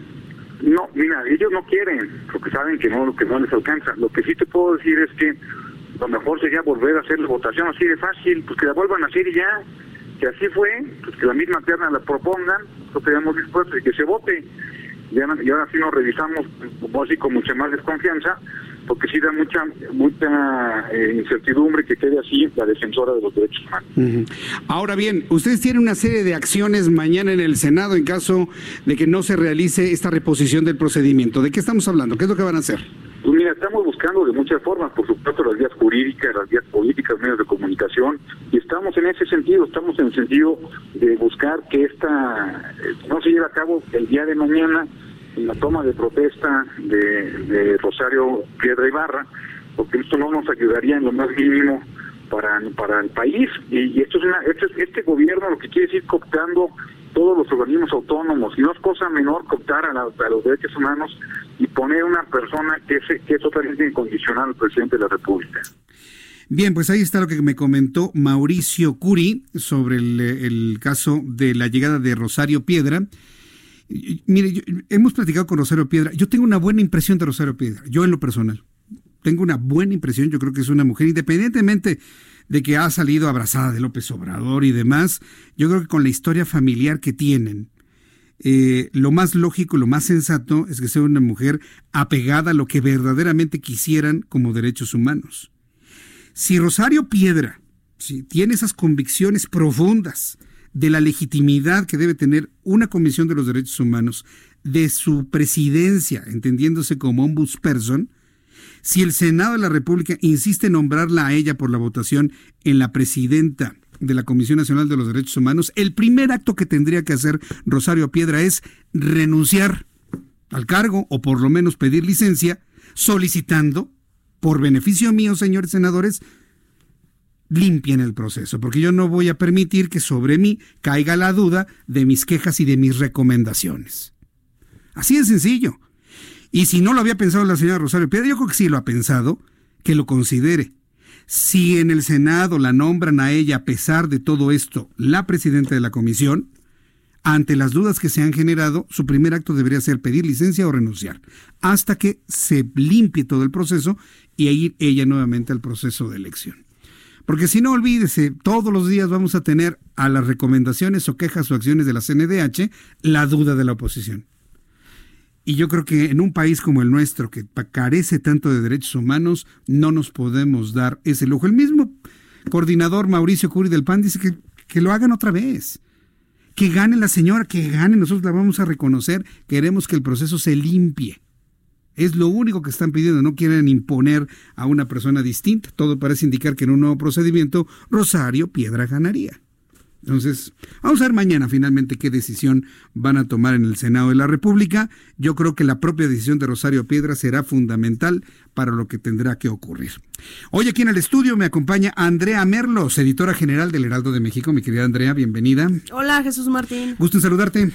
Igualmente, pues ha sido como la semana pasada y el fin de semana muy movidos, ¿no? Este, Movidísimos. híjole, y además eh, con temas que han polarizado mucho, a mí eso es lo que me preocupa. Fíjate que hay personas que me dicen, a mí qué me importa Bolivia, a mí lo que me interesa es la seguridad de mi casa, la seguridad de mi negocio, que no, que no me estén buscando y me estén ahí fastidiando la vida. O sea, es decir, hay preocupaciones más domésticas de la gente que lo que pues, se conoce como pues información general y en eso hay cosas interesantes en la Ciudad de México. Así es, pues eso te quiero platicar porque eh, el gobierno de la Ciudad de México ante una notoria necesidad de, dar un, un, un, cambio de timón ¿no? en, la estrategia de, de, seguridad y de, y de percepción de seguridad que tenemos todos los capitalinos, pues la Procuraduría eh, Capitalina lo que lanzó fueron dos aplicaciones. Una, eh, que se llama eh, No más extorsiones. Esto va a hacer que al momento de tú denunciar que te están que te extorsionaron o que te trataron de extorsionar, vas a generar un banco de datos de números eh, que, están, que están cometiendo este delito. Fíjate que ahorita ya tienen 50 mil números de celulares registrados y bloqueados. ¿50 mil? 50 mil. No lo puedo creer. Porque yo creo que ya no existe una persona que conozcas que no le hayan llamado para quererle extorsionar de algo. ¿Estás de acuerdo? Oye, pero, pero imagínate la capacidad económica de los grupos criminales para poder adquirir 50 mil números distintos. Sí, y además se, se espera que esto se triplique rapidísimo porque lo que quieren es incentivar la denuncia y creo que es algo que es cierto porque nosotros ya avanzamos en que si recibes esa llamada ya sabes qué hacer, ya, ya hasta sabes tirarlos a locos, ¿no? Pero lo que no tenemos que dejar de hacer es denunciarlo, reportar ese número del que te están hablando para que se vayan bloqueando y para que pues de alguna manera vaya siendo más complicado, aunque es, esta red como dices tú de de tanto dinero, de tanto poder, de tanta impunidad, pues evidentemente sigue estando este eh, en la alberca soleándose, ¿no? Este porque es cierto, o sea, el mundo de los delincuentes parece que no tiene ningún final. Pero con, este, con esta eh, aplicación que va a estar disponible para todo tipo de smartphones, eh, lo que quieren hacer es, uno, bloquear el número y dos, generar estadísticas. Estas estadísticas van a hacer que, cada vez la gente tenga más conciencia de no caer en ningún tipo de, de, este delito. Pero eso vamos a sumar lo que pasó hoy con la Procuraduría, que eh, están presentando también todo un plan de innovación digital para las denuncias, Jesús Martín. Ahorita tú ya puedes denunciar, por ejemplo, si te si pierdes el celular o te roban el celular y no hubo violencia, tú ya levantas tu denuncia en el en, internet y te la sella un ministerio público y esto con fines del seguro del celular o de las empresas, ya sabes que, que tienes que hacer el tema. Ahora lo van a extender a fraudes, lo van a extender también a a extorsión, a, varios delitos que lo vas a poder hacer digital, pero con un seguimiento que ellos eh, prometen que sea rápido. Para esto están creando la Agencia de Innovación Digital, pero enfocada en los temas de seguridad. ¿Qué pasa? Creo yo que, que, que, es bueno, y, dame tu opinión al respecto, lo que ninguna persona quiere hacer es pasarse toda una tarde en los ministerios públicos denunciando un delito.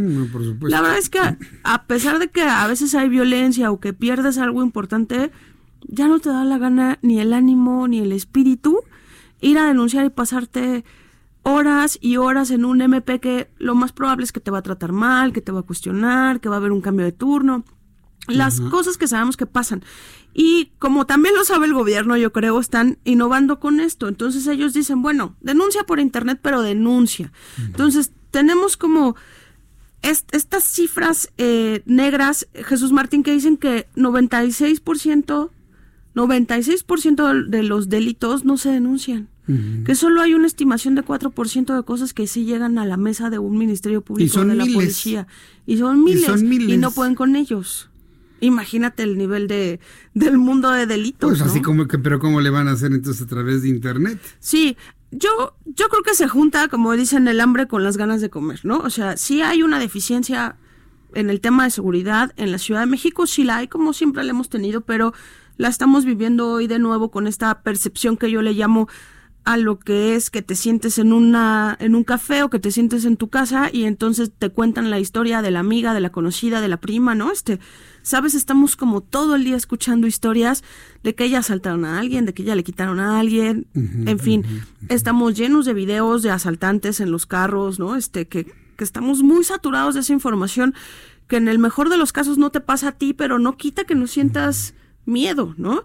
Pero lo que yo creo que no se debe de mermar nunca es este tema de la denuncia, Jesús Martín. O sea, lo que haga la policía puede estar a debate, pero lo que no podemos hacer es renunciar a nuestra obligación de aportar algo. Y eso es aportar la denuncia. Aquí yo me quedé pensando, digo, afortunadamente yo no he tenido que visitar el Ministerio Público para hacer una denuncia de esta naturaleza, pero quienes se la han pasado varias veces en el Ministerio Público dejan de ir porque los tardan mucho o porque falta eficiencia en la investigación.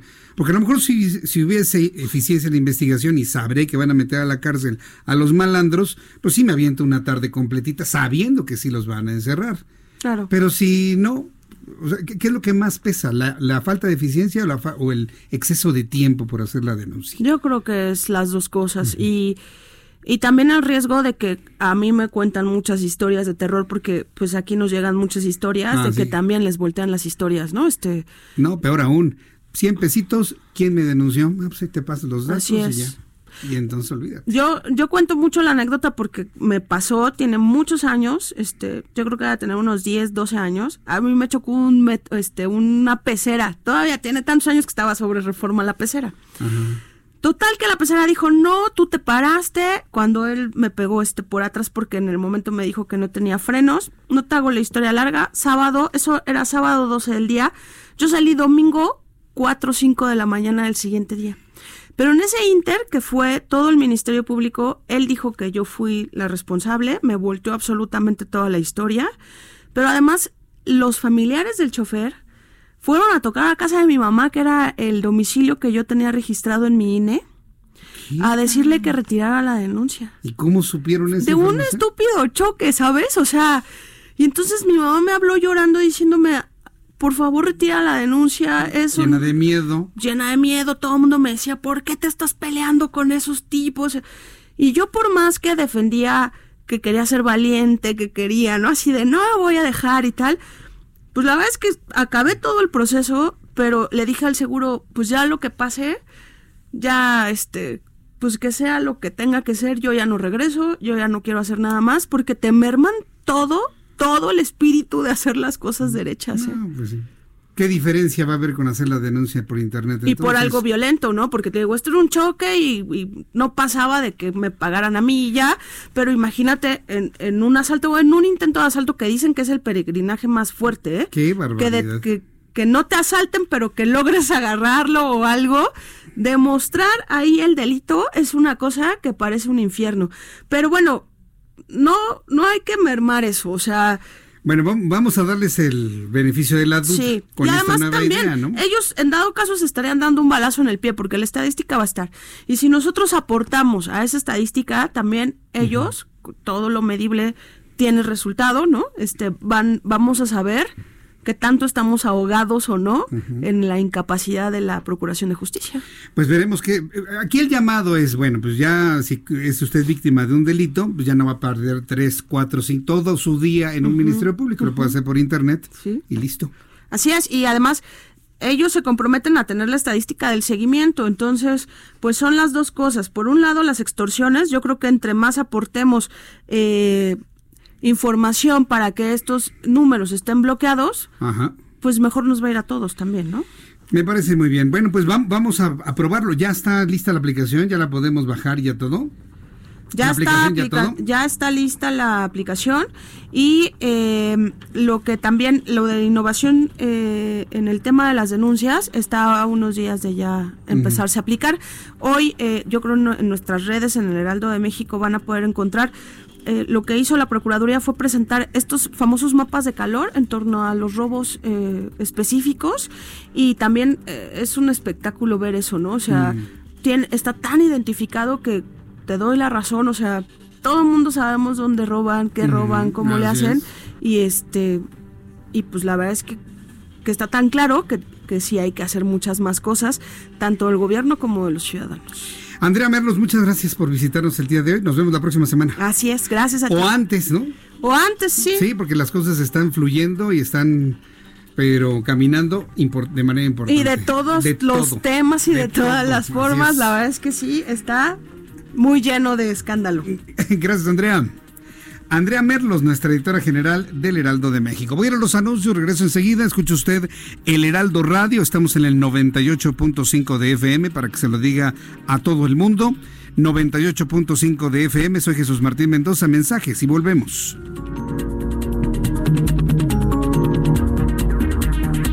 Escuchas a Jesús Martín Mendoza con las noticias de la tarde por Heraldo Radio, una estación de Heraldo Media Group. Escucha la H, Heraldo Radio.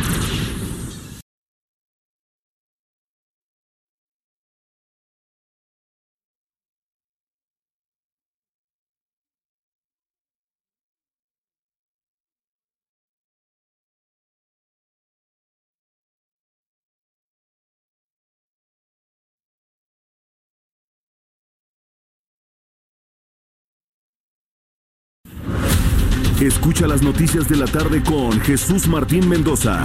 Regresamos.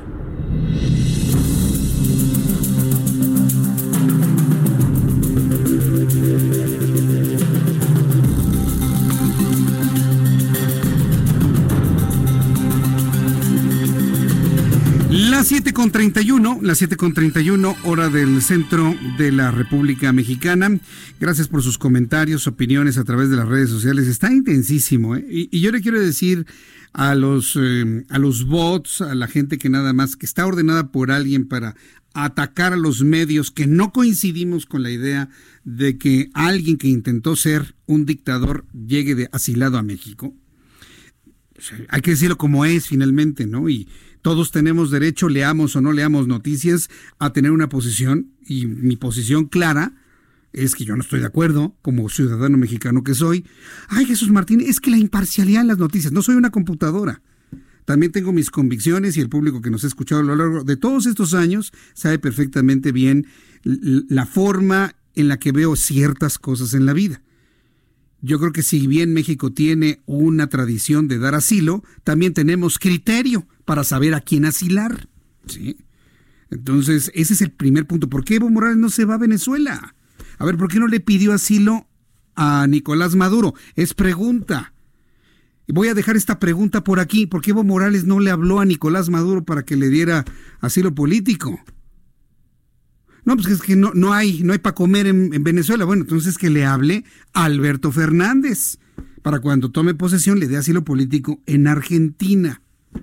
¿Y por qué no le pidió asilo eh, político a Díaz Canel en Cuba? ¿Por qué tuvo que ser en México, pegados a los Estados Unidos, con todo lo que eso va a detonar?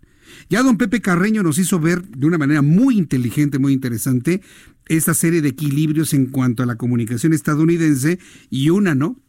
Que va más no mirando hacia el norte, sino hacia Centroamérica. La verdad es que sí me gustó el enfoque. Y es altamente probable, es una de las formas de lectura que hemos eh, planteado aquí en el Heraldo de México. Pero a ver, la pregunta es, Evo Morales, ¿por qué no le pidió asilo a, a Díaz Canel, pues ya, si quiere estar cerquita de los Estados Unidos? ¿Por qué tuvo que ser a México? Lo que me hace pensar es que no fue una petición de Evo Morales, sino un ofrecimiento mexicano, más bien si ya uno le empieza a echar coco y le empezamos a meter lógica a las cosas, pues una de esas no fue una petición de Evo, fue un ofrecimiento de aquí. Bueno, son las 7.33, las 7.33 hora del centro de la República Mexicana. Vamos a otras noticias.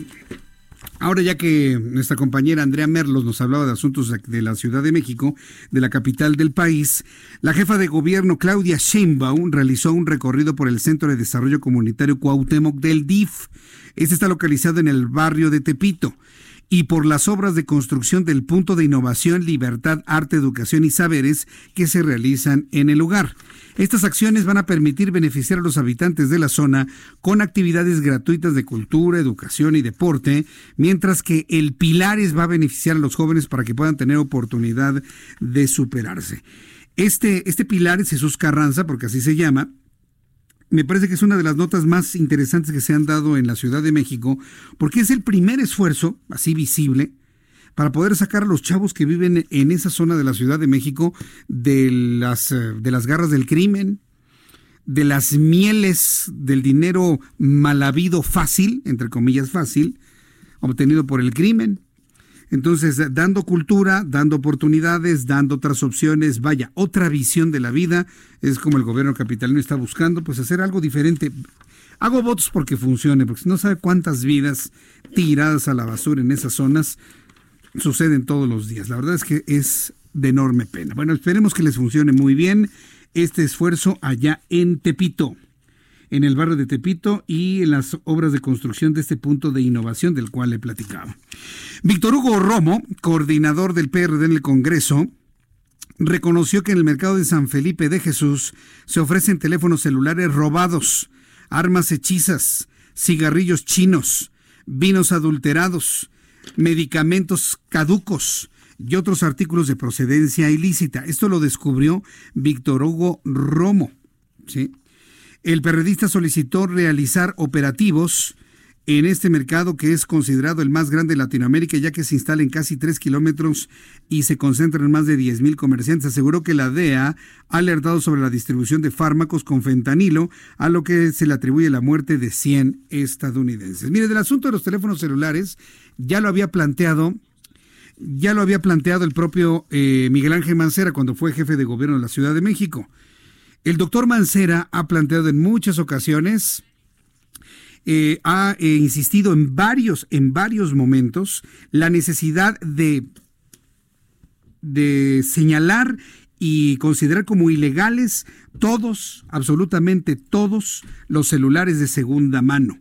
Así que bueno, pues esto es lo que, lo que tendría que prevalecer. Bueno, cuando son las 7.36, 7.36, tengo información de último momento. Evo Morales está informando lo siguiente a través de su cuenta de Twitter. Empieza su tweet, su mensaje de Twitter. Hermanas y hermanos, parto rumbo a México. Agradecido por el desprendimiento del gobierno de ese pueblo hermano que nos brindó asilo para cuidar nuestra vida.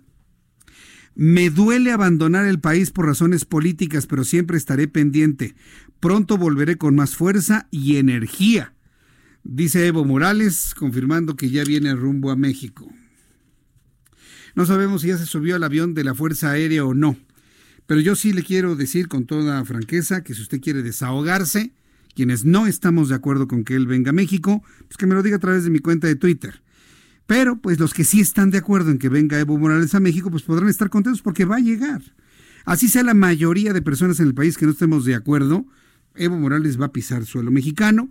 Aquí lo interesante es saber a dónde va a llegar. Bueno, ¿a qué hora va a llegar? Ya más o menos lo podemos interpretar. Serán horas de la madrugada, posiblemente al amanecer.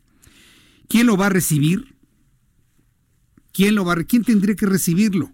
Lo más seguro es que lo va a recibir Marcelo Ebrard. Si lo recibe el propio presidente López Obrador, me parecería un gran exceso, porque ya no es un jefe de Estado, es un hombre que renunció a su presidencia ya en Bolivia. ¿sí? Eh, y tercero, que a mí me parecería ya un, pues como una afrenta, yo pensaría, presentarlo en la conferencia matutina mañana. Es una cosa que se me ocurrió. Ya sabe que yo soy rete mal pensado, tototote, ¿eh? Yo soy muy mal pensado. Usted lo sabe desde hace mucho tiempo. Y como ha sido la andanada muy dura por parte de la, de la oposición mexicana, y no estoy hablando nada más de los partidos políticos, estoy hablando de la ciudadanía, que se opone a las decisiones del presente gobierno, como ha sido muy fuerte a través de las redes sociales, no dudaría que el presidente López Obrador presentara a Evo Morales en la conferencia matutina de mañana. No lo dudaría por nada. Yo espero que en un dejo de sensatez, en un dejo de equilibrio, en un dejo inclusive hasta de seguridad, no se ha presentado Evo Morales en la conferencia matutina mañana. A ver si en una por lo menos nos hacen caso. A ver si por lo menos en una escuchan a la gente que no está de acuerdo. Pero bueno, esperemos a que se den los acontecimientos. Todo esto que le digo es mera especulación. Pero para cómo se dan las cosas y ya conociendo cómo reaccionan en respuesta cuando alguien les dice que no, bueno, pues entonces no dudaría que inclusive hasta de esa, de esa forma se haga.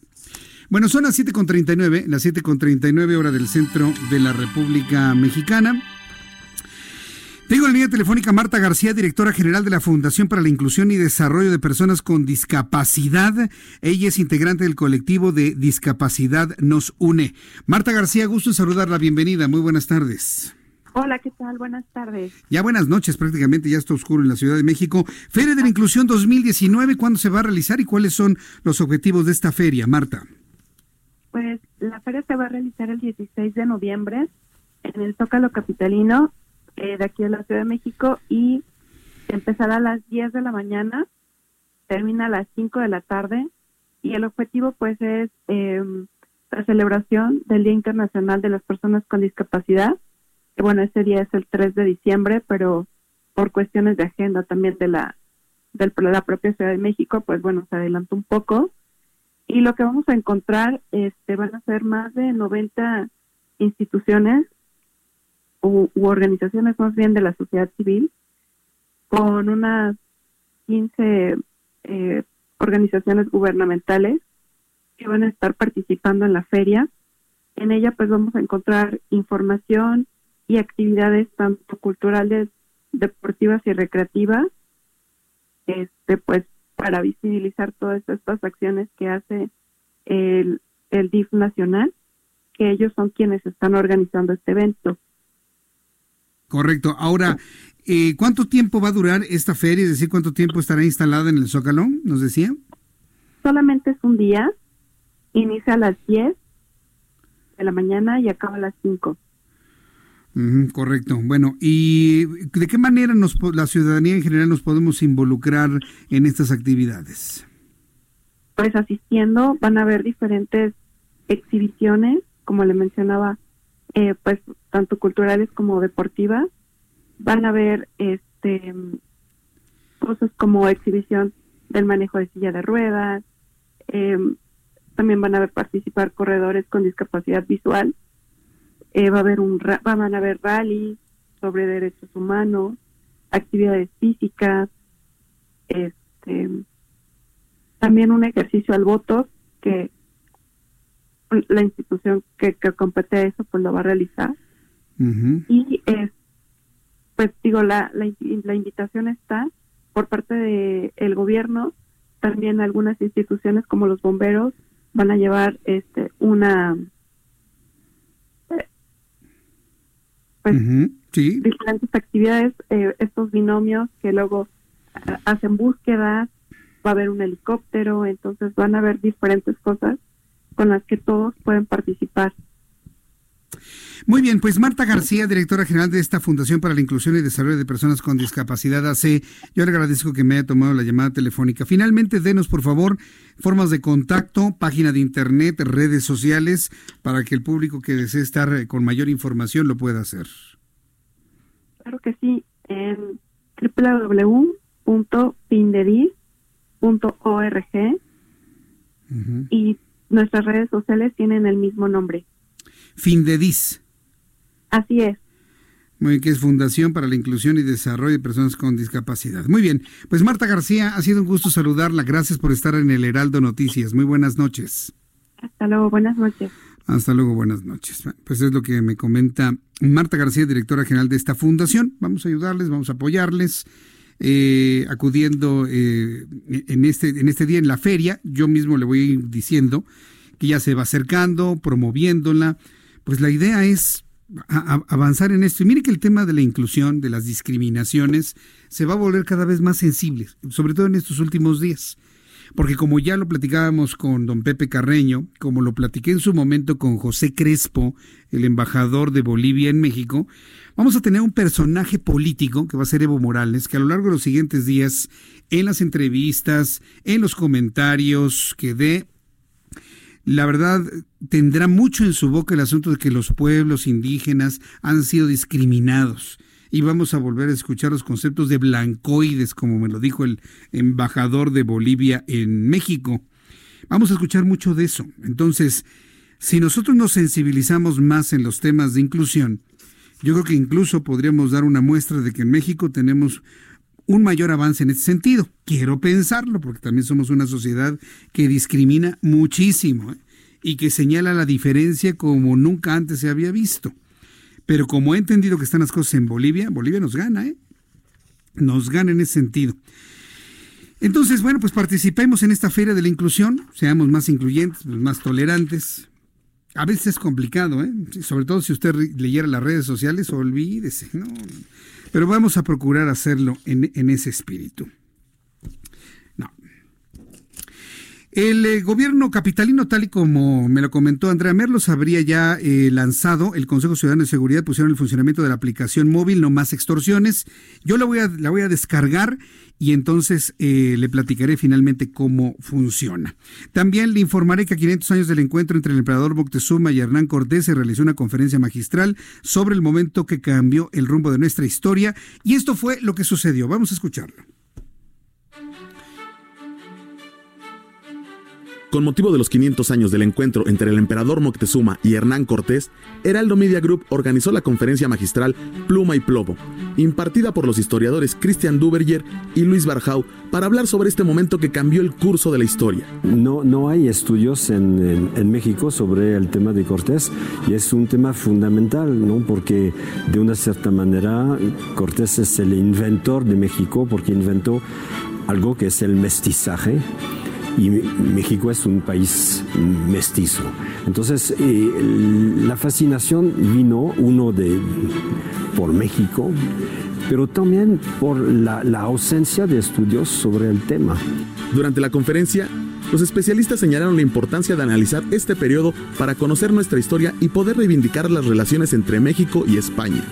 Y yo creo que es el momento de buscar lo que tenemos para salir adelante en términos educativos. Eh, y un punto fundamental en este proyecto educativo es conocer nuestro pasado remoto de la manera más certera posible.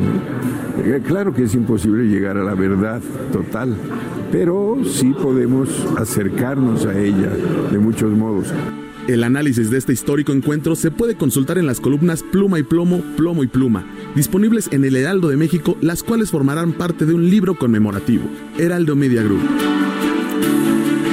Muchas gracias Enrique por toda la información y bueno pues cuando son faltan 13 minutos para que sean las 8 vamos a revisar más información internacional pero antes ¿qué sucedía un día como hoy 11 de noviembre en el mundo?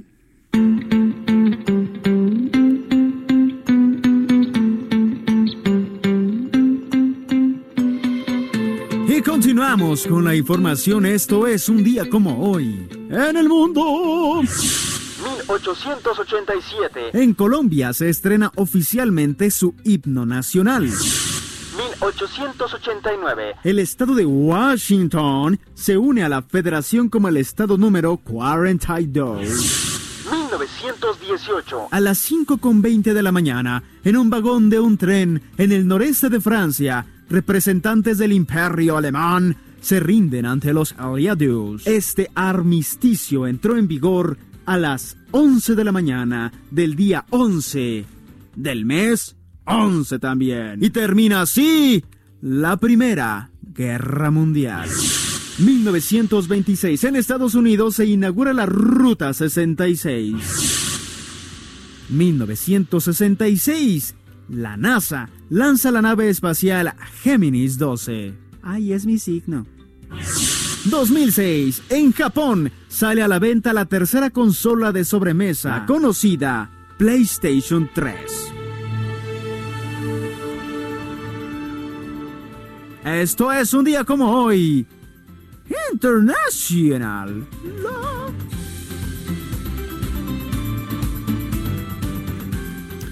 Gracias, Abraham Arreola, por tus efemérides del 11 de noviembre. Hay, hay noticias importantes que vienen desde España. Las elecciones de España dejaron como ganador al presidente Pedro Sánchez del PSOE. El Partido Socialista Obrero Español será mayoría en el Congreso tras ganar 120 de los 350 escaños. Entonces, esto es lo que mm, ha trascendido el día de hoy, pero la ultraderecha en España también avanzó de manera importante. Eh, Marcelo Ebrard, secretario de Relaciones Exteriores, acaba de subir un mensaje vía Twitter donde informa, Evo Morales ya está en el avión del gobierno de México enviado para asegurar su traslado seguro a nuestro país. Es decir, en este momento Evo Morales está ya en territorio mexicano. Sí, un avión de la Fuerza Aérea Mexicana es territorio mexicano. Evo Morales ya pisó territorio mexicano. Está confirmando Marcelo Ebrard, prácticamente está ya en manos de México, está ya asilado. No necesita llegar a México y pisar la tierra y que lo reciba Marcelo Ebrard, le den flores, le pongan una alfombra roja. No es necesario, ya está asilado. Está confirmando Marcelo Ebrard en su cuenta de Twitter que Evo Morales ya está en el avión del gobierno de México enviado para asegurar su traslado seguro a nuestro país. Yo le invito para que me dé sus opiniones a través de mi cuenta de Twitter, arroba Jesús Martín MX, arroba Jesús Martín MX. Bueno, pues en otras noticias, bueno, ya lo estoy aquí, se lo estoy compartiendo a través de Twitter. Em, y bueno, pues aquí le estoy invitando a que le diga usted al secretario de Relaciones Exteriores lo que usted piensa. Ya, de esa manera sí lo subimos a mi cuenta de Twitter, arroba, arroba Jesús Martín MX.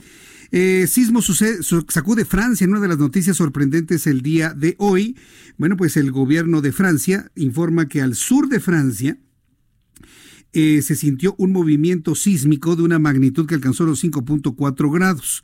El sur de Francia fue estremecido por un sismo magnitud 5.4 en escala de Richter que dejó cuatro personas heridas y daños en algunas viviendas.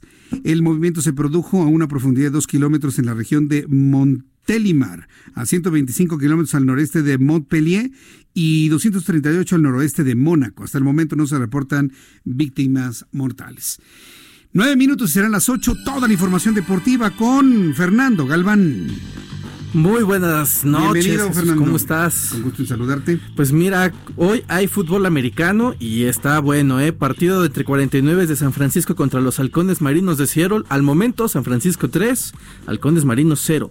Y México Sub-17 se coló a las semifinales tras derrotar a Corea del Sur un tanto a cero con tanto de Ali Ávila de los Rayos de Monterrey. Y México va a jugar por cuarta ocasión semifinales en este torneo, o sea que los chamacos son una potencia deportiva. Habrá que esperar después que ya les carguen el, que tengan que hacer mejores cosas como grandes, pero de chamacos la verdad que lo hacen muy bien. El siguiente partido del tricolor será este próximo jueves ante Holanda. Ya hay un antecedente, México en el 2005 jugó contra Holanda en la categoría y le ganó cuatro goles a uno. Queda una jornada para que termine la apertura 2019 de la América del productor. Goleó cinco tantos a cero al Veracruz, estaba muy orgulloso de los goles. También le ganaron al Veracruz, hombre ya es mucho si lo están celebrando. Ya querían irse al Ángel a festejar.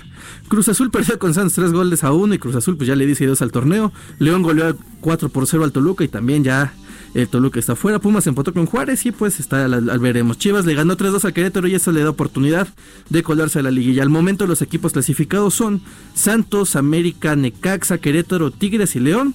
Cruz Azul está eliminado, como ya lo dijimos. Y los que tienen chance son Monterrey, Pumas, Pachuca, Tijuana, Atlas y las Chivas.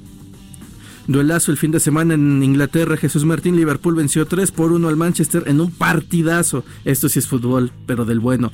Cyril Saunders se coronó campeón en la MLS en los Estados Unidos. Raúl Jiménez anotó en la victoria de los Wolves contra el Aston Villa. Y la Supercopa de España se jugará en Arabia Saudita. Sevilla ganó el derby ante el Betis, el derby de la zona. Esa es la información deportiva, Jesús Martín al momento. Al momento, pues muchas gracias por la información. Muy buenas noches. Buenas noches. Son las 7 con 53, las 19 horas con 53 minutos hora del centro de la República Mexicana. Antes de concluir, recapitulando. Hace unos instantes el secretario de Relaciones Exteriores, Marcelo Ebrard, ha informado que Evo Morales ya se, ya se, encuentra a bordo del avión de la Fuerza Aérea Mexicana que lo va a traer a nuestro país. En estricto sentido, Evo Morales ya está en territorio mexicano. Ya nada más es cuestión de que llegue a México. Esto significa que si está por despegar el avión, que pienso que despegaría las 8 de la noche y si el vuelo tarda unas 7 horas, estamos hablando que Evo Morales llegaría a México alrededor de las 3 o 4 de la madrugada. Entre las 3 y las 4 de la madrugada estaría llegando Evo Morales. Se va a convertir evidentemente en la noticia principal del día de mañana. No le pierda el detalle. Aquí en el Heraldo Media Group, en el Heraldo Radio, Heraldo Televisión, le vamos a tener el momento preciso de la llegada del avión, el recibimiento de Evo Morales. Vamos a conocer seguramente cuál será su residencia, dónde lo van a hospedar no sé si en un hotel o le vayan a dar la casa de Celi Llegón o si lo vayan a meter en una cabañita de los pinos, la verdad no lo sabemos, pero todo, todo podría ocurrir. Eh, recapitulando esto también, recordar que cuando se esté dando esta noticia en el Senado de la República, el Partido Acción Nacional impedirá que Rosario Piedra asuma como presidenta de la Comisión Nacional de los Derechos Humanos, un asunto que se antoja, que será muy, muy grave el día de mañana y vamos a estar muy atentos de que finalmente lleguen los acuerdos allá en el Senado de la República. Yo le invito para que se siga informando a través del Heraldo Radio 98.5 de FM con mis compañeros Brenda Peña y Manuel Zamacona a continuación. Yo lo espero mañana, mañana martes 12 de noviembre. 2 de la tarde Heraldo Televisión, 6 de la tarde Heraldo Radio. Yo soy Jesús Martín Mendoza. Por su atención, gracias. Hasta mañana. Buenas noches.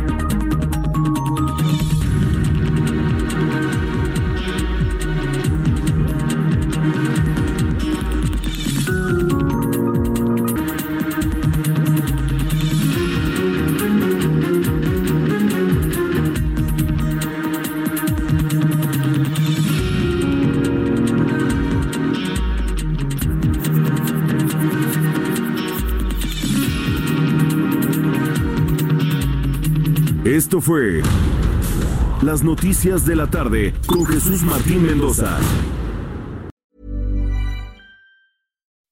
When you make decisions for your company, you look for the no-brainers. If you have a lot of mailing to do, stamps.com is the ultimate no-brainer. Use the stamps.com mobile app to mail everything you need to keep your business running with up to 89% off USPS and UPS. Make the same no-brainer decision as over 1 million other businesses with stamps.com. Use code program for a special offer. That's stamps.com, code program.